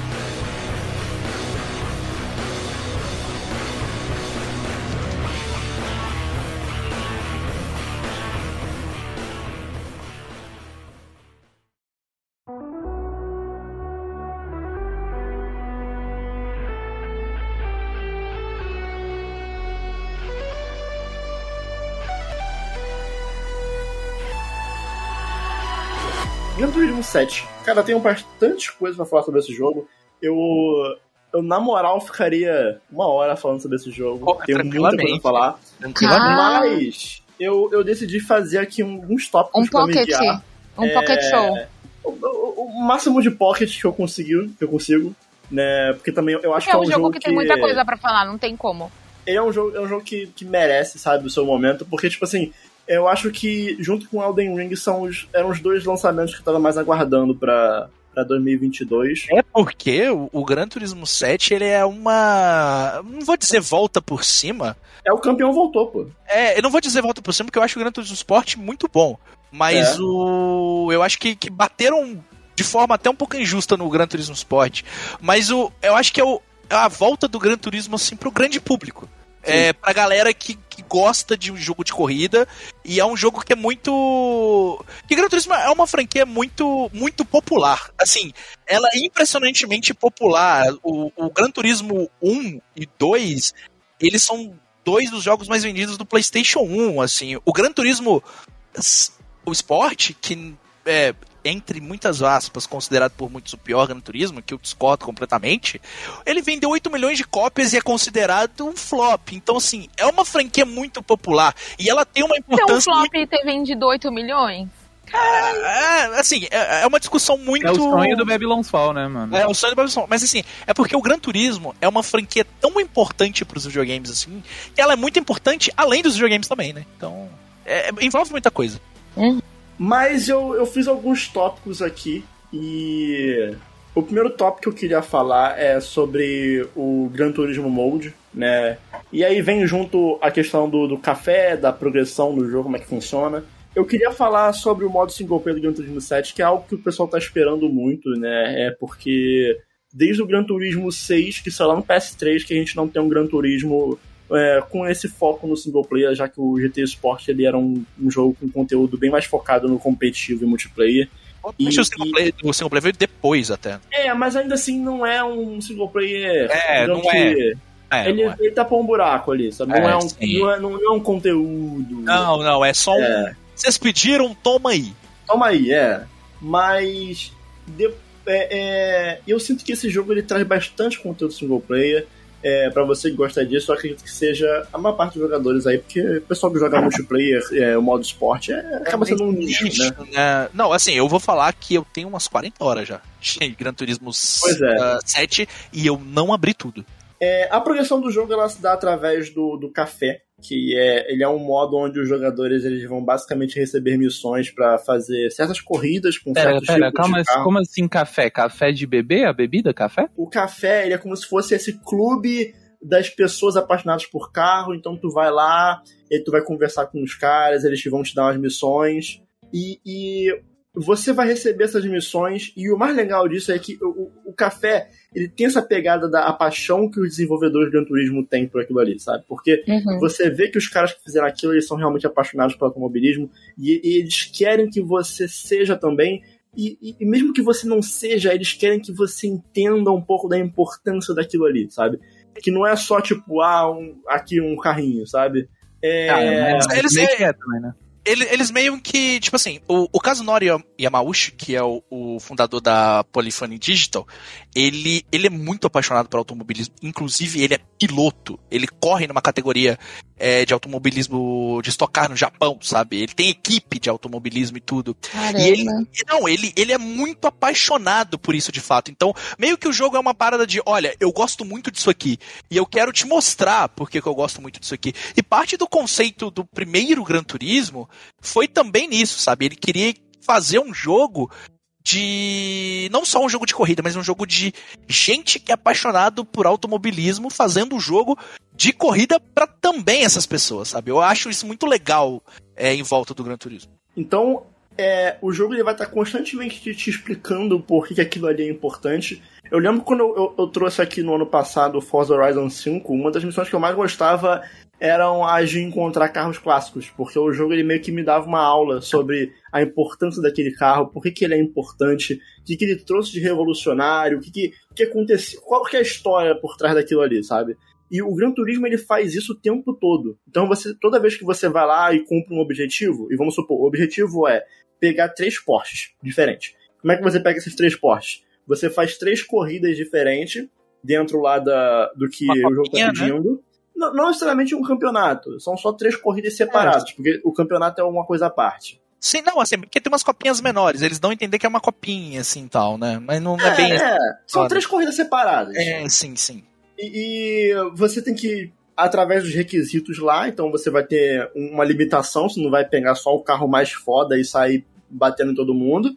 Você tem que pegar, às vezes, um carro mais fraquinho, porque o requisito daquela corrida ali é que você jogue com um carro que tem um. Ele- Eles resumiram um pouco dessa vez, porque antes você tinha vários atributos que faziam um carro ser melhor do que o outro. Dessa vez eles simplificaram tudo e colocaram os PPs, que são os pontos de, de performance. Então, o carro ele é definido pelos pontos de performance, o que no Gran Turismo Sport era o N100, N200, N300, o que era um pouco ainda complicado de entender. Mas o Gran Turismo, ele. Aí vamos supor, tu pegou esses três carros. E aí o, o, o jogo, o cara vai falar, pô, maneiro, tu pegou esses três carros. Agora deixa eu te dar uma aula sobre o porquê que esses três carros são importantes. Então vou te dar uma aula sobre a importância da, da empresa Porsche. Então, assim, Pô, é muito legal. Aula eu sou contra, Daniel. Não, Então, não, bem- pode- é bem pode- resumido e pode, Pode esquipar. É. É, Daniel. você sabe. Oi. É, tem Alfa Romeo nesse, nesse Tem, Gran Turismo? tem, Que legal. Você sabe, eu não sei, assim, comentando só uma característica da família Twinhon, aqui é, existem adoradores de Alfa Romeo. A minha irmã, inclusive, quando a gente foi pra Espanha, ela viu um modelo de Alfa Romeo que é super raro de ver e ela chorou no meio da rua. A Thaís tem três, a Thaís tem três Alfa Romeo na garagem dela. Não tenho. A gente teve uma só, que era uma 145, que era belíssima, inclusive. Mas é Daniel isso. tem, família. Tunhão, família Tunhão apaixonada por isso. Eu, eu, apaixonada nem por sei, carros. eu nem sei o que é um Alfa Romeo, gente, desculpa. É um cara. Ah, ok. Então, assim, é bem legal porque o jogo ele vai te apresentando os carros, os modos, as pistas, enquanto ele vai te dando essa aulinha de automobilismo, te dando um contexto, sabe? Do porquê que aquilo ali é maneiro pra eles, sabe? Por que, que, por que, que isso aqui é, é, é algo importante? E aí, em algumas dessas missões, vocês têm os campeonatos que você tem que disputar, e é uma sequência de corridas que você, você tem uma quantidade de pontos é, por cada corrida e você tem que ficar entre os primeiros do campeonato. Eu acho que eles poderiam ter usado os campeonatos de uma forma um pouquinho mais inteligente, porque os campeonatos eles são só tipo três corridas juntas com uma pontuação em cada uma que soma tudo e você tem um ranking final. Eu Mas acho que eles, né? eu acho que eles poderiam ter usado o campeonato pra te apresentar um pouco do modo multiplayer, né? Então, só que o jogando offline. Então vamos supor, eu acho que eles poderiam é, ter colocado aqui uma simulação de como é que funciona no multiplayer. Então, então você fazer uma qualificatória, para você ter ali uma posição que você vai largar, com punições, e tudo que tem no modo multiplayer você poderia botar aqui nos campeonatos, sabe? Porque as punições são algo muito importante. No modo carreira single player, se você sair cortando a pista pela grama, não acontece nada. Não acontece nada feijoada. Mas no modo multiplayer, se você fizer qualquer coisinha, sair da pista um pouquinho, toma punição. Então eu acho que Uhum. seria uma boa forma deles apresentarem essa- essas mecânicas do multiplayer no single player, pro jogador já ir entendendo, se familiarizando um pouco. É, a Thaís perguntou sobre a questão das licenças. Você tem outros modos do single player, um deles é a licença que está de volta, e elas funcionam como sempre funcionaram no Gran Turismo. Você vai ter alguns É. trechos de pistas que você vai ter um certo tempo para conseguir ouro, prata ou bronze, e eu achei legal ter voltado, eu gosto bastante. É, Eu adoro. A Pra coisa mim é o meu triste- motivador. A única coisa triste é que tá tendo um bug, especificamente em uma das licenças de rally, onde o jogo ele tá colocando o seu carro com pneu de pista seca no rally. Então Putz, tá, tá, imposs- ferrou, tá né? impossível pegar ouro nessa licença, porque o carro ele fica totalmente sem tração. É, as duas primeiras curvas ainda dá pra fazer, porque elas são um pouquinho mais abertas. A, a terceira curva, que é uma fechada pra esquerda, você freia, o carro simplesmente ele vai reto. Não, não, tem o que fazer. Hum. Ô, E- ô, Daniel, e aí continua com o mesmo esquema. Você vai tirando as licenças, vai arrecadando dinheirinho, consegue comprar carros novos e consegue Sim, ir, sim. ir em fases novas. No, no Sim, single player sim. mesmo, no café, você ganha bastante show. dinheiro nas premiações e tal. E Mas é, sabe o que eu curto? Eu gosto do negócio da licença porque ela é desafiadora. Né? Você começa com uma coisa, tendo que fazer uma coisinha simples, uma frenagem, alguma coisa assim, e vai, tipo, pra uns bagulho sim, muito sim. louco. É muito E legal. vai, e vai, e vai ficando bem difícil. Vai O que eu gosto difícil. nesse jogo é que os seus professores, seus instrutores das, das licenças são todos é, pro players, né? De, de Gran Turismo. É, é Sim, bem da hora isso. Então você tem, por exemplo, o Igor Fraga, que é um, É um brasileiro. brasileiro, que ele, ele, ele te dá ali um- um- uma explicação de como é que tu vai passar daquele, daquela licença. Você tem uma demonstração de como é que você deve fazer para poder passar naquela licença. Então o jogo ele te dá ali, ele te dá ferramentas para você conseguir melhorar. Não, e o legal, o legal é que o Igor Fraga, assim, uma curiosidade bacana, ele foi o primeiro campeão do, de, do torneio de Gran Turismo Sport que já tinha afiliação com a FIAA, né, Daniel? Então, Sim. Foi um brasileiro que ganhou o campeonato. Isso é, isso é da hora pra caramba, né? Sim, sim. Ele inclusive correu pela Fórmula 3.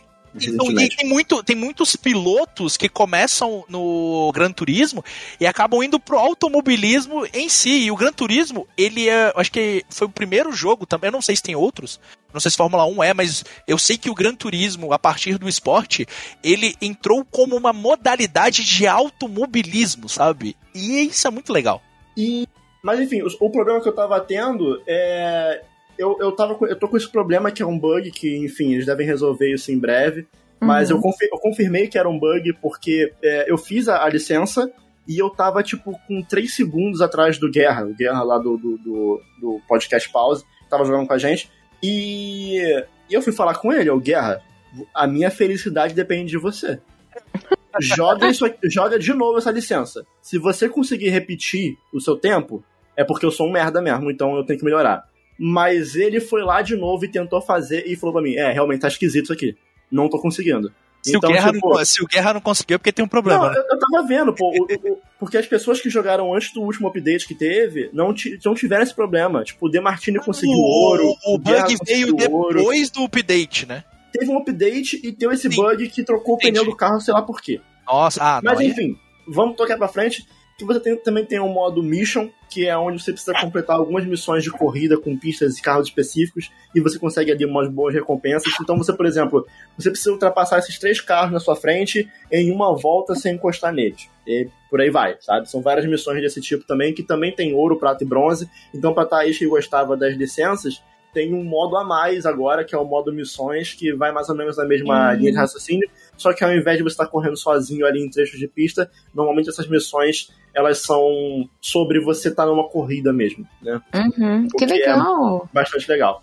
É, e o, o último modo que foi uma adição legal, mas que ainda eu acho que foi meio discreta, foi o Music Rally, onde você pilota enquanto toca uma música. E aí você precisa chegar no checkpoint para aumentar o tempo e você precisa percorrer o máximo de distância possível enquanto a música estiver tocando, né? Porque quando a música acabar, acaba a, a- a corrida.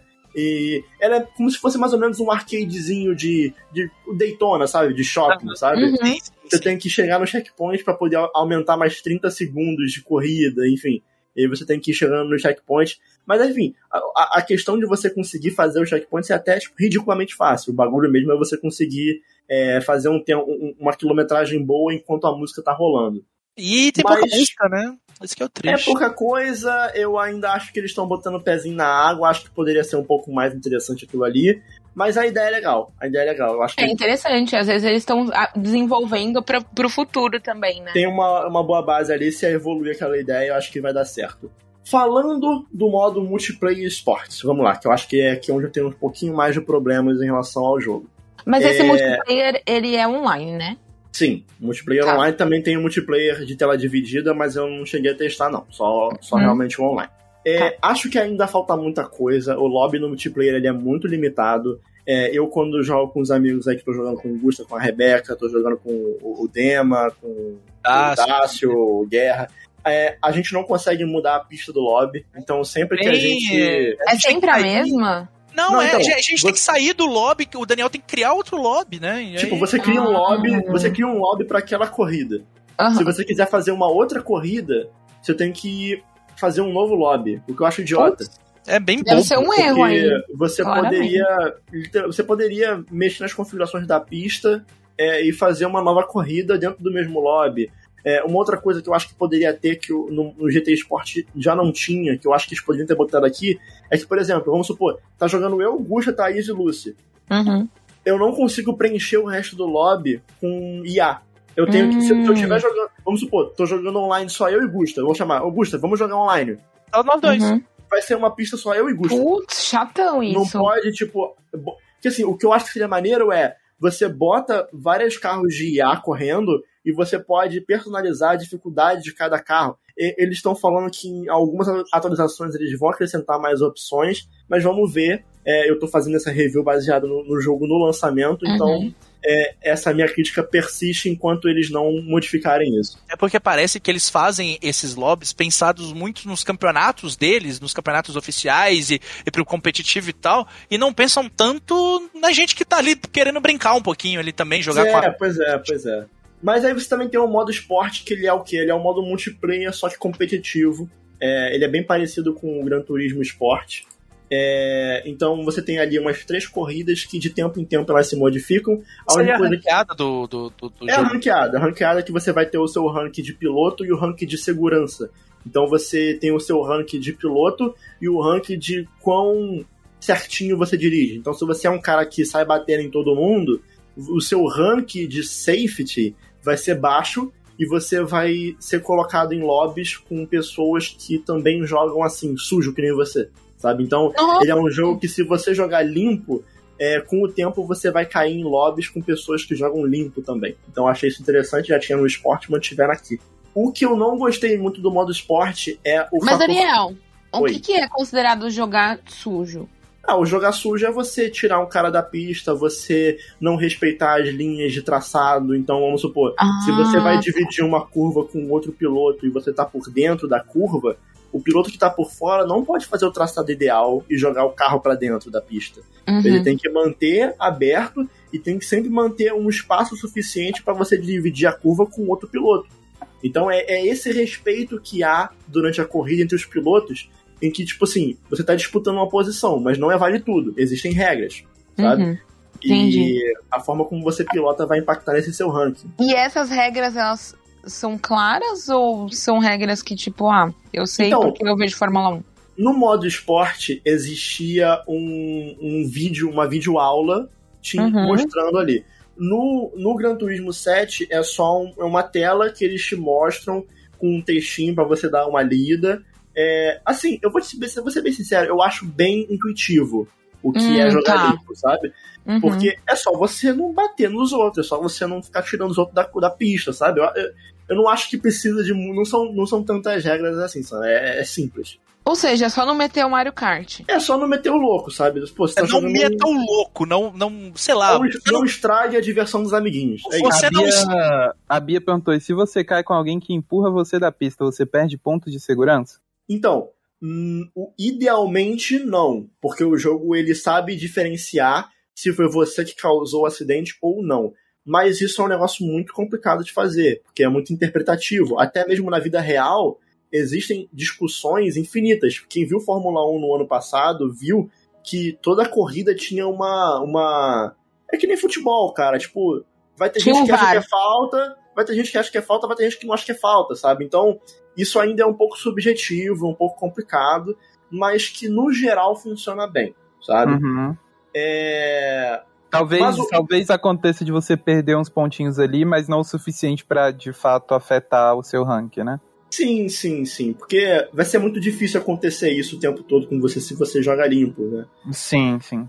É, mas o que eu não curti tanto no modo, no modo esporte é o quanto o tuning ele, ele, ele representa ali, sabe? Porque o tuning é literalmente tunar o carro, né? O Need for Speed ali, underground, você tunar o carro, modificar ele. Pô, é que nem o Dácio fala, é RPG. RPG de carrinho, né? O Gran Turismo sempre foi um RPG de carro e agora Um nada monte de carro pra mim. É, agora ele, ele é mais do que nunca um um RPG de carro, porque basta você farmar, upar o seu carro e você tá mais forte do que o resto, né?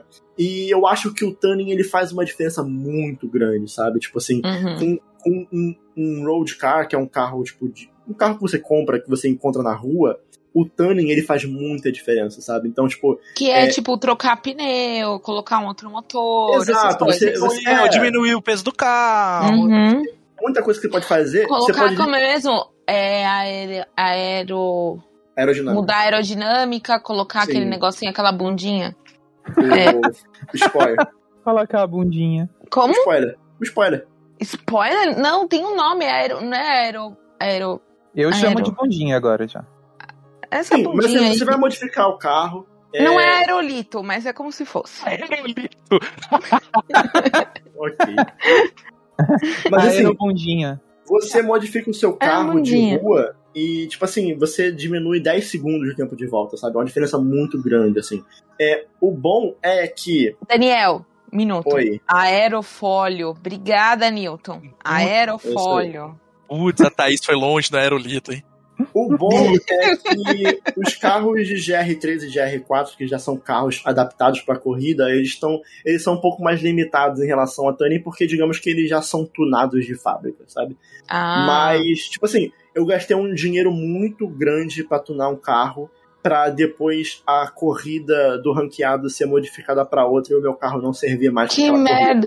Mas é que às vezes, ó, eu entendo você querer tunar um carro pelo fato também que você se adaptou com ele. Você gostou de jogar com ele e você quer que ele renda mais, que ele fique cada vez melhor. Mas é foda ele não caber em outras categorias, eu, às eu- vezes. Eu, acho, eu acho que eles fizeram isso também até pra tentar abraçar um número maior de jogadores, né? Mas tem que tomar cuidado porque. Eu discordo. Eu acho que se você botar os carros com desempenho igual, você abraça mais gente. Não, Também assim, acho. é, é, não, sim, sim, sim, eu concordo com você. Mas eu acho que é- eu tô dizendo que eu acho que essa foi a intenção deles, entendeu? Eu Não, não, eu concordo Eu, com eu eu não acho que tenha sido isso, não, porque na verdade isso daí complica mais ainda. Será? sabe? É mais um fator pro Uhum. jogador novato ter que pensar, Entendi. porque não é Sim. só. Porque assim, a, a pessoa novata ela vai entrar na corrida, os caras vão sair andando mais rápido que eles, ela não vai nem entender o que tá acontecendo. Aham. Até você parar pra, pra entender que é porque o cara fez um turn no carro e botou isso, isso, aquilo. Sim, então, sim. é um- algo mais complicado ainda. Sim, por, por, por um lado, eu, se você jogar o modo single player, ele, ele fala bastante sobre isso. Então, assim, Sim. ele deixa claro que isso é algo importante, sabe? Mas eu concordo com você. Gente, é é assim, ó, eu, eu venho do, da primeira geração do Gran Turismo. E no primeiro você fazia muito tuning no carro. Não somente de cor, mas como colocar o aerolito, que é o aerofólio, diminuir o peso, você mudar motor, você mudar pneu, Mas não sei o quê. que- E tudo isso você ia descobrindo ao longo do gameplay, sabe? Mas tipo, é que o, o que primeiro ficava melhor. jogo do Gran Turismo ele não era online, né? Eu acho que essas coisas É, não era online. online especificamente elas podem ser frustrantes. E pra um jogo É, não, single concordo. player, eu acho que elas fazem muito mais sentido, sabe? Assim, é, não, sim. eu, eu, Eu, eu- acho eu tô- que, tipo, seria legal se eles botassem isso na campanha, mas não no online, sabe? Dá Então- uma forma de desligar isso, né? É, Desliga assim, os, os carros os carros de corrida mesmo, que já vem tunado, eu Hum. acho legal porque você meio que tá mexendo na build do carro ali, digamos assim, sabe? Você tá mexendo nas especificações, então você pode colocar um carro com mais asa para uma pista que tem mais curva, ou um adaptar um carro para uma pista que tem mais retas. Então, assim, isso eu acho legal, sabe? Mas no fato dos carros road cars, que são os carros né, de, de rua mesmo, Uhum, eu já não achei tão legal porque faz uma diferença muito grande. uhum. E aí entra no outro problema, que é, é muito caro. E o dinheiro é um negócio muito escasso, sabe? É muito difícil você conseguir de dinheiro. Daniel, é um survival horror de carrinho. Desenvolva. Porque o dinheiro é escasso. No Survival Horror, o- tudo que a gente tem de sobrevivência é so- totalmente escasso. E se você usar de forma inadequada, você vai se ferrar. Entendi. Ou seja, você tem que usar o seu dinheiro de uma forma inteligente, assim como os seus recursos num joguinho de terror. É um survival de carrinho. Mas assim, É, assim. eu, eu ouvi dizer que essa coisa aí do dinheiro é tipo, é, vem pouco no jogo e dá pra comprar com dinheiro de verdade. É isso aí mesmo. Não, dá pra comprar com dinheiro de verdade. Ah, Aí é foda. Mas, mas eu não acho que seja algo necessário, sabe? Eu não acho que seja necessário. Mas eu acho que ao mesmo tempo eles poderiam eu- dar eu uma vi- facilitada. É, eu vi um pessoal Assim, da reclamando forma- da, dizendo que a progressão tava meio lenta nessa coisa aí É. do dinheirinho e tal. Mas. Porque, tipo assim, tunar um carro exige uma grana boa, sabe? Aham. Mas. Se você fazendo inclusive na vida real. É, você, você fazendo o café ali, né, as missões da, da carreira, você vai ganhar uma grana boa, mas eu acho que eles poderiam dar uma facilitada, porque eu já tô chegando no late game, eu já tô quase terminando a campanha, Uhum. e tipo assim, cara, pô, por exemplo, pra, pra platinar esse jogo vai ser um absurdo, sabe? Eu vou ter que jogar muito, muito, muito, porque você precisa comprar os carros lendários, e é tipo assim, pô, 12 milhões de créditos, sabe? Um carro. Pô, Gran Turismo, I'm just a poor boy, mano. E tipo. é assim, pô, eu, eu, eu, eu, no momento eu joguei bastante, não comprei tanta coisa assim e eu tô tipo com perto de 2 milhões, sabe? Então vai, vai, vai, ser, vai ser complicado, vai ser demorado, mas enfim. É, ah, falando um Daniel, é só, você, é só você comprar as moedinhas no PS Store, Daniel. Que isso? Cara, eu acho que essa questão das moedinhas é mais pra, tipo assim, quem realmente não tem muita paciência. Só que eu não consigo entender muito bem, porque pra quem não tem paciência, você não vai gostar do Gran Turismo, porque a graça do Gran Turismo tá em você conseguir o dinheiro e comprar os carros. Então, se a pessoa comprar. Enfim, eu, eu acho que isso é mais pra quem quer, tipo, cair de cabeça logo no modo, no modo online e jogar competitivo. Enfim, é, não sou muito a Eu, favor eu, disso. eu, eu, eu, eu gosto muito dele da forma single player de se jogar. Eu vou passar mais tempo jogando single player que multiplayer, que não é muito a minha. Hum, E eu, eu acho que é um jogo que tem bastante conteúdo, assim, pra, pra quem só quer um jogo de carro pra jogar, sabe? E, e- e ele vai além, porque ele tem umas coisas muito legais e de repente a pessoa sai dali gostando até de automobilismo. Ele faz isso bem. Uma outra coisa que o jogo tem é que toda vez que você completa essas missões dentro do jogo, você tem, tipo, umas loot boxes pra você abrir. É, então, tipo, você vai ganhar, às vezes, um carro, vai ganhar dinheirinho, vai ganhar alguma peça de tuning. Então, eu acho interessante, Ah. porque não, é loot box, mas não tá atrelada a você pagar nada por fora, não tem como comprar ela com dinheiro de verdade. É mais, tipo assim, uma, uma recompensa item. extra. É uma recompensa das missões, sabe? A parte das recompensas é você ganhar algumas coisinhas. Sim, ó, existe a possibilidade de comprar carros com dinheiro real, mas dá pra você conseguir tudo que tá dentro do jogo só jogando, então acho que não tem necessidade de, de você gastar o seu dinheiro com isso. E uma coisa muito chata é que eles aumentaram muito o preço dos carros em relação ao Gran Turismo Sport.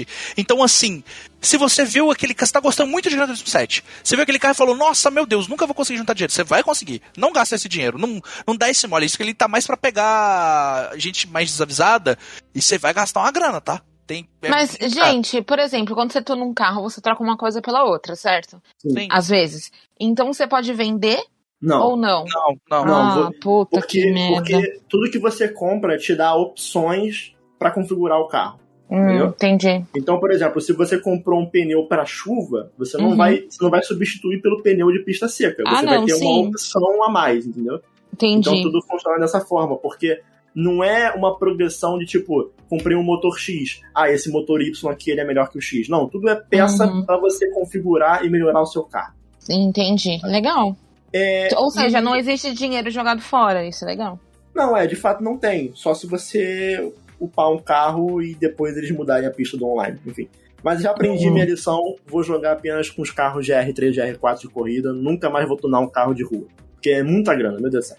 É, gastei, uma, gastei o equivalente a uma McLaren pra tunar a porra de um carro de rua merda. Ai, não acredito. Mas, falando sobre as pistas, as pistas elas são praticamente as mesmas do GT Sport, o que tá legal, é uma quantidade boa de pista.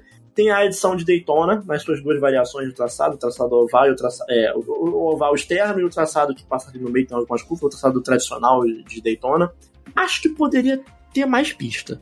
Acho que não, não reclamaria se adicionassem ali um Dizem, Zandvoort, um dizem eles que vão, né? Dizem eles que vão colocar. Né? É, eu também acho, porque, tipo assim, eles têm as mesmas quantidades de pistas do GT Sports, sendo que o GT Sports foi adicionando essas pistas durante um tempo, né? E eles Então, pegaram pô. tudo e já colocaram de uma vez, né? É, então, Polifônico, pô, um circuito Gilles Gilles Villeneuve no Canadá, cai bem, eu gostaria, ficaria feliz.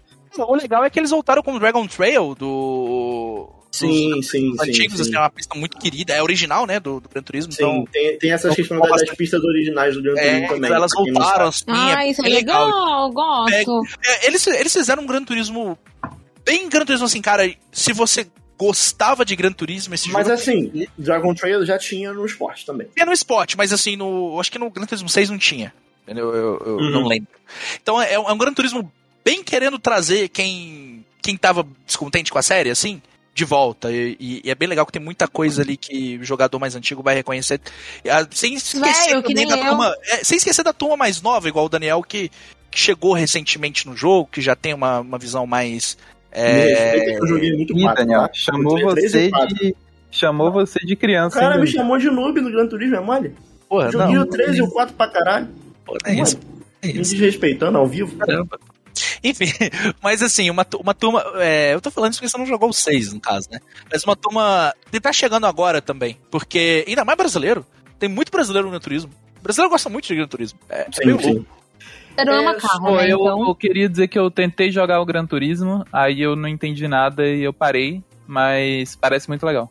Só, Quem não, gosta, só né? não entendo, só não entendo como faz. Pra quem gosta é ótimo, né, Lucy? Então, Não, você, não, você- Parece, tentou- parece legit legal, Gusta. Tipo, eu olho assim e eu penso, porra, parece um jogo relaxantezinho, sabe? Ficar andando uma- lá de Não, vou te carrinho. falar, Lúcio, você, É tentou, você tentou o esporte, não é? É isso aí. Aí que tá, o esporte ele não é tão guiado quanto o Gran Turismo 7. O Gran Turismo 7 você vai entrar, vai ter alguém falando com você, tipo, ó, essa aqui Faz é a isso. missão, faz isso, faz aquilo. Se você liberar esse carro, você tem que fazer isso. Agora vai lá, faz isso aqui. Ah, vai ali naquela corrida, viu aquela Você fica bem corrida. menos perdido. Liberou esse campeonato aqui, joga esse campeonato. Peraí, Então é você um tá com o Gran. Turismo 7 na sua conta aí, Daniel? Tô, mas tem um problema de que se você jogar na o Gran Turismo da minha conta, você vai estar. Não, se bem que a minha conta tá ativada como primária aí, né? Então dá pra você jogar. É, eu tô jogando Elden Ring da tua conta. É, só não pode jogar na minha conta, porque o Gran Não, Turismo. não, sim. Eu tô ele falando é pra jogar, online. jogar da minha mesmo. É, falando os carros. Muito carro, não preciso nem falar, mais de 400 carros, carro pra caramba, muito carro. Vai ter carro pra todo mundo, né? muito carro, muito carro. É, última Carro coisa que eu queria falar, última coisa que eu queria falar, falar sobre a questão da física do gráfico e do áudio. É, falando sobre gráfico, eu queria é, é, sobre gráfico não, queria- falando sobre a física do jogo. É, a física do Gran Turismo 7 ela é surpreendentemente impecável. Eu achei que esse jogo seria tipo uma, uma DLC do esporte ou, ou um esporte ponto .2, sabe? E não, cara, eles mudaram a, a, a, a, a física do jogo, sabe? Quem, Eita. quem joga, quem joga sem assistência, que é o meu caso, percebe a, a diferença que faz é, algumas pistas, dependendo da aderência, dependendo do carro que você está usando. É, você perde aderência quando você está em cima de algumas partes da zebra da pista, por exemplo, ou o tipo de solo que você está usando. Então, eu vou te falar, se você desligar todas as assistências, ele é o Gran Turismo mais simulador que já teve, né? Ao mesmo tempo que ele é um jogo bem acessível, que você liga as assistências e você consegue jogar de boa ali, ele até freia pra você se você quiser. Você joga, você. joga com volante, Daniel?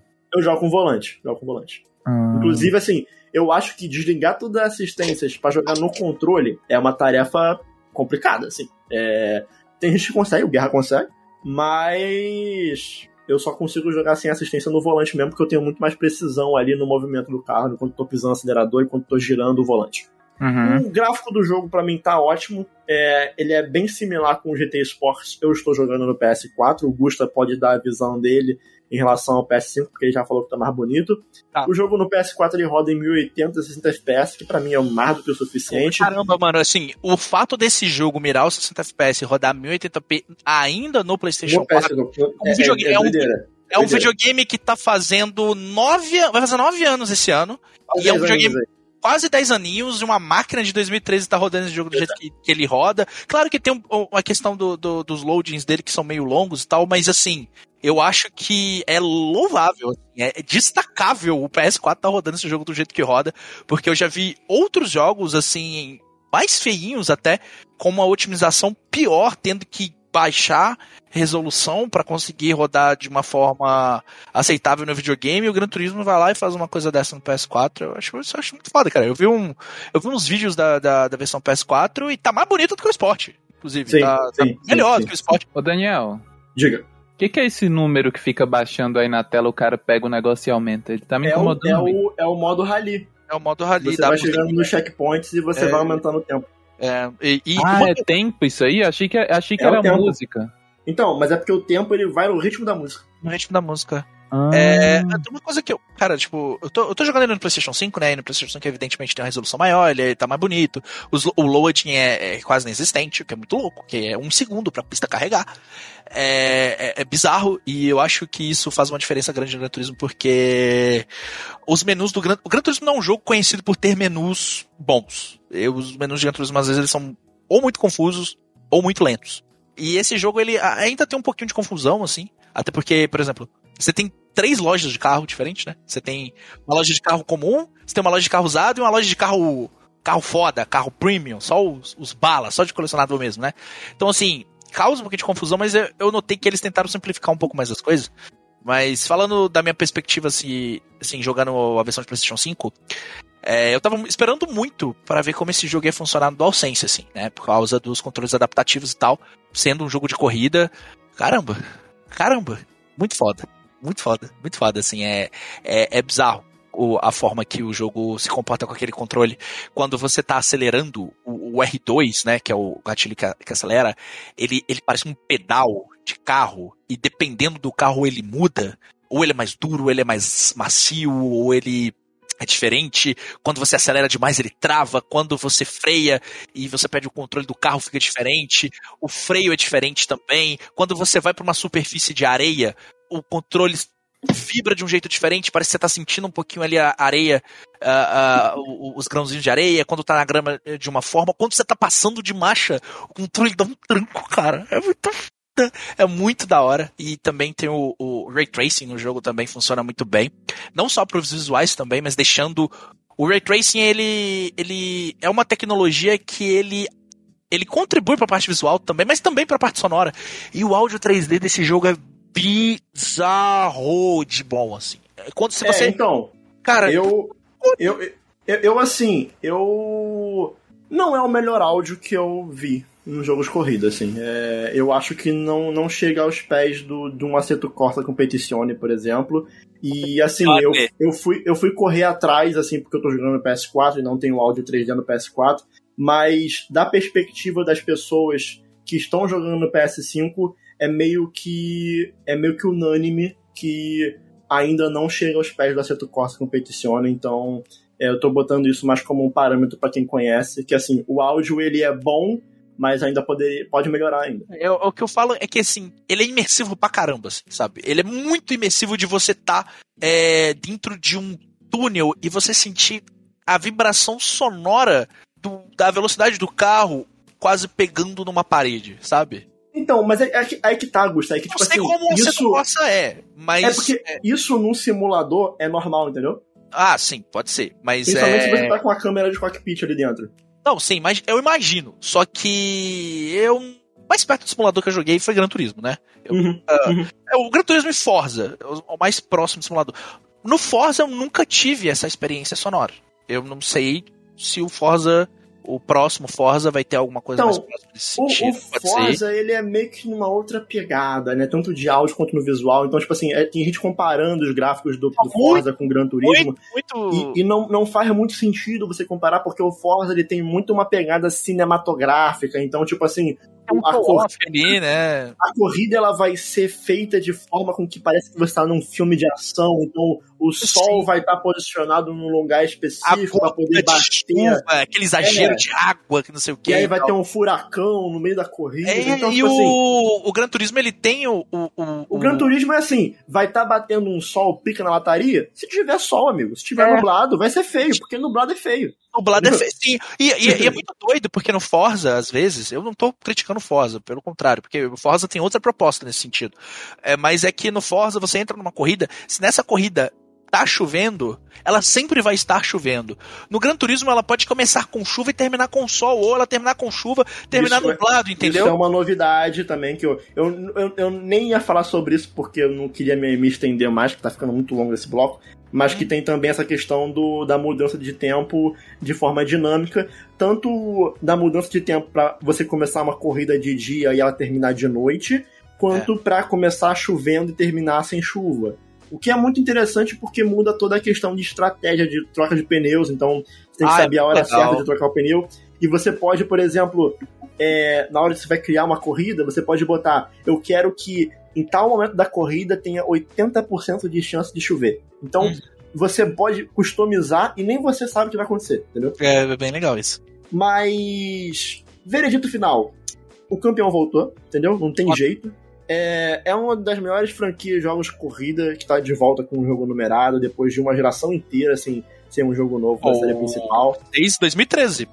Pois é, é, e o Gran Turismo O Daniel 7 ele. tá, tá falando isso porque ele é sonista, gente. Todo mundo sabe que o Forza é muito superior, pelo amor de Deus. Daniel. Foda, foda, foda. É o carro da Globoceta, né, Lucy? Meu Mas Deus. olha- não, mas, mas peraí, mas olha, olha que o- no, no Gran Turismo também tem, tá? O Gran Turismo tem como você é, pegar design feito por outros jogadores, então. Cara, eu fico vendo os cachistas brigando com os, os sonistas por causa disso. É a discussão mais imbecil Cara, do mundo, não. né? É- é muito e, e é uma discussão imbecil porque não, são, não é nem o mesmo tipo de jogo, sabe? É tipo, é tipo. Aí chega um Nintendista que quer falar que o Mario Kart é melhor que o Gran Turismo, sabe? É- é- não faz sentido, sabe? É, É, gente, é outra coisa, gente. É outra junta, parada. junta todo mundo e todo Não, mas o Mario Kart é melhor mesmo. Isso aí não junta, tem. junta tem todo mundo, todo, todos esses, eles podem se juntar, se dar as mãos, fazerem parte do orgulho, do movimento que mais cresce no Brasil, né, Lucy? Que é o orgulho de ser burro. Orgulho E vamos lá, o Gran Turismo 7 é a volta aí da série. Ainda tem coisas que devem ser melhoradas, mas ele é uma evolução em praticamente tudo que se poderia imaginar. É, a dificuldade eu ainda acho que tá um pouco fácil. Acho que eu, eu, eu queria, eu, eu queria algo, algo um pouquinho mais difícil, né? Porque, pô, eu, eu não sou eu não sou um ótimo jogador de Gran Turismo e tô ganhando de boa, tem uma coisa errada, né? Quem joga bem mesmo, esquece, não vai ter desafio. E, e- então fodeu pra mim pro Dasco, nós somos ruins mesmo. Mas tem aí a, a IA que a, a Polyphony tá fazendo, que é a Sophie, que é uma IA por machine learning que está sendo desenvolvida e que ela se adapta ao, a- ao que o jogador faz e ela aprende com o jogador. E, tipo assim, é uma IA que venceu os, os campeões do mundo em Gran Turismo. Então, tipo, eu tô muito na expectativa de que venha isso aí, porque eu vou poder botar o jogo É. na medida da dificuldade certinha que eu quero. Eles falaram que, que vão É. né, no jogo. E vamos ver, e espero que venha PS4 também, porque pode ser Ah, que só bem PS5. possível. Ah, é, Né? é, tem isso, né? Porque Mas. provavelmente eles vão focar daqui uns anos na Pois versão é. de PS5, né? Mas tomara que venha pra versão de PS4. No geral, um dos melhores jogos de corrida aí que eu já joguei nos últimos tempos. Ele é o único jogo que conseguiu me fazer parar de jogar do Ring. E em muitos momentos Eu tinha, também. tinha época que eu jogava mais Gran Turismo do que Elden Sabe Ring. qual foi o jogo que me fez parar de jogar The Ring? Babylon's Fall. Aí, Lucy, aí. Não- e não foi porque eu queria. Mas, é. Mas Mas quem aí, Lúcio, é o compromisso lá- com é. o entretenimento, né? deem É. valor. Deem valor à Em, Lucy em Potato. valor a Lucy, tá? Mas É, enfim, é, resumindo, foi um mês foda pra mim com videogame, porque, cara, teve um dos jogos de corrida que eu mais gostei da minha vida, é o Gran Turismo 7, e, pô, teve o melhor jogo da From Software, na minha opinião, eu sei que você não concorda, mas é o melhor jogo da From Software, que é o Elden Ring. Então, tipo assim, cara, teve dois gostei. jogos... eu não Teve sabia que o dois- Sekiro tinha saído esse mês, que isso? mano? Teve dois. ô, ô, ô, ô, ô. Teve dois jogos, tipo assim, muito especiais pra mim, saindo no intervalo de sete dias, o que é pra mim é doideira. A última vez que aconteceu isso foi quando o Flamengo ganhou a Libertadores Brasileiro no final de semana. Mas. Se quem quiser jogar com a gente aí, estamos jogando sempre no domingo à noite. Então é só me mandar uma DM lá no Twitter que a gente joga. Então, a coisa fechou aí. Estamos até fazendo um campeonatinho, hein? Quem quiser participar do campeonatinho. E é só é campeonatinho entre gente ruim, tá? Então, qualquer um pode entrar.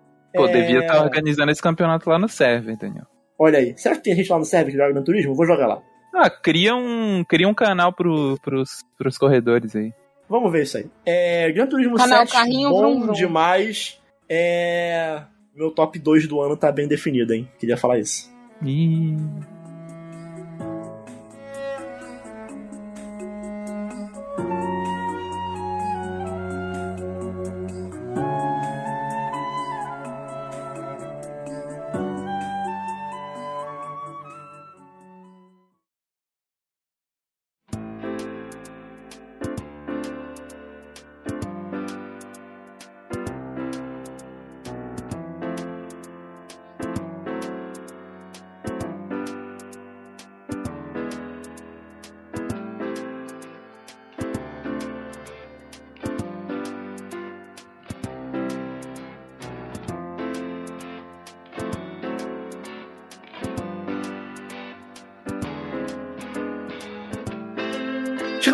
De mais um Splitcast. Muito obrigado pelo seu apoio de sempre. Siga nossas redes sociais em Splitcast Underline, tanto no Twitter quanto no Instagram.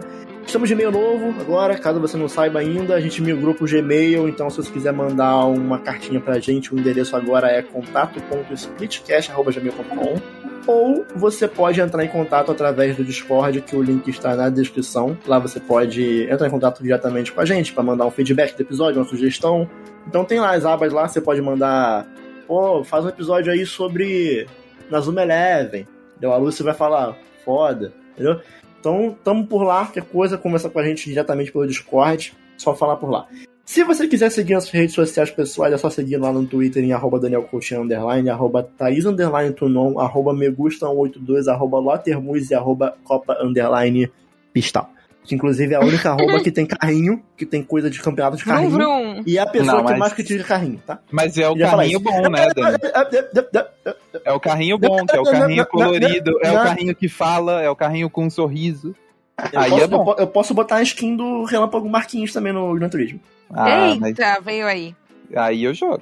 E pra finalizar o episódio de hoje, sempre tem um membro do podcast escolhendo música. Pra encerrar hoje, é a vez de Lucy Potato.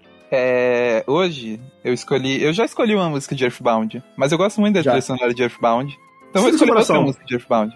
É, e eu não vou, eu não vou explicar porque eu escolhi essa música, mas eu tenho certeza que as pessoas vão ouvir e elas vão, elas vão rir da música. Em algum momento elas vão rir. Não vou dizer em que momento, mas elas vão rir. A música é Sanctuary Guardian do Earthbound. Boa música. Não, Ok. não irei, não irei desenvolver. Apenas escutem e vocês vão entender. Bom som. Bom som. Bom som. Bom som. Bom som. É. E se. E se?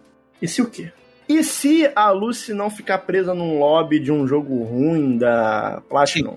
Não, tá muito ruim essa essa É, ferramenta. também, tá, também, também. Ó, dá uma ideia, dá uma ideia, não sei. Porra, Se...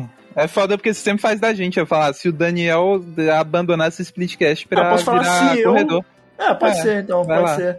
pra virar auto, automobilista, sei lá e qual é o se nome. eu não decidir abandonar o podcast para me tornar um corredor oficial no Gran Turismo 7, nós Olha, somos o Splitcast e até a próxima. tchau. Tchau.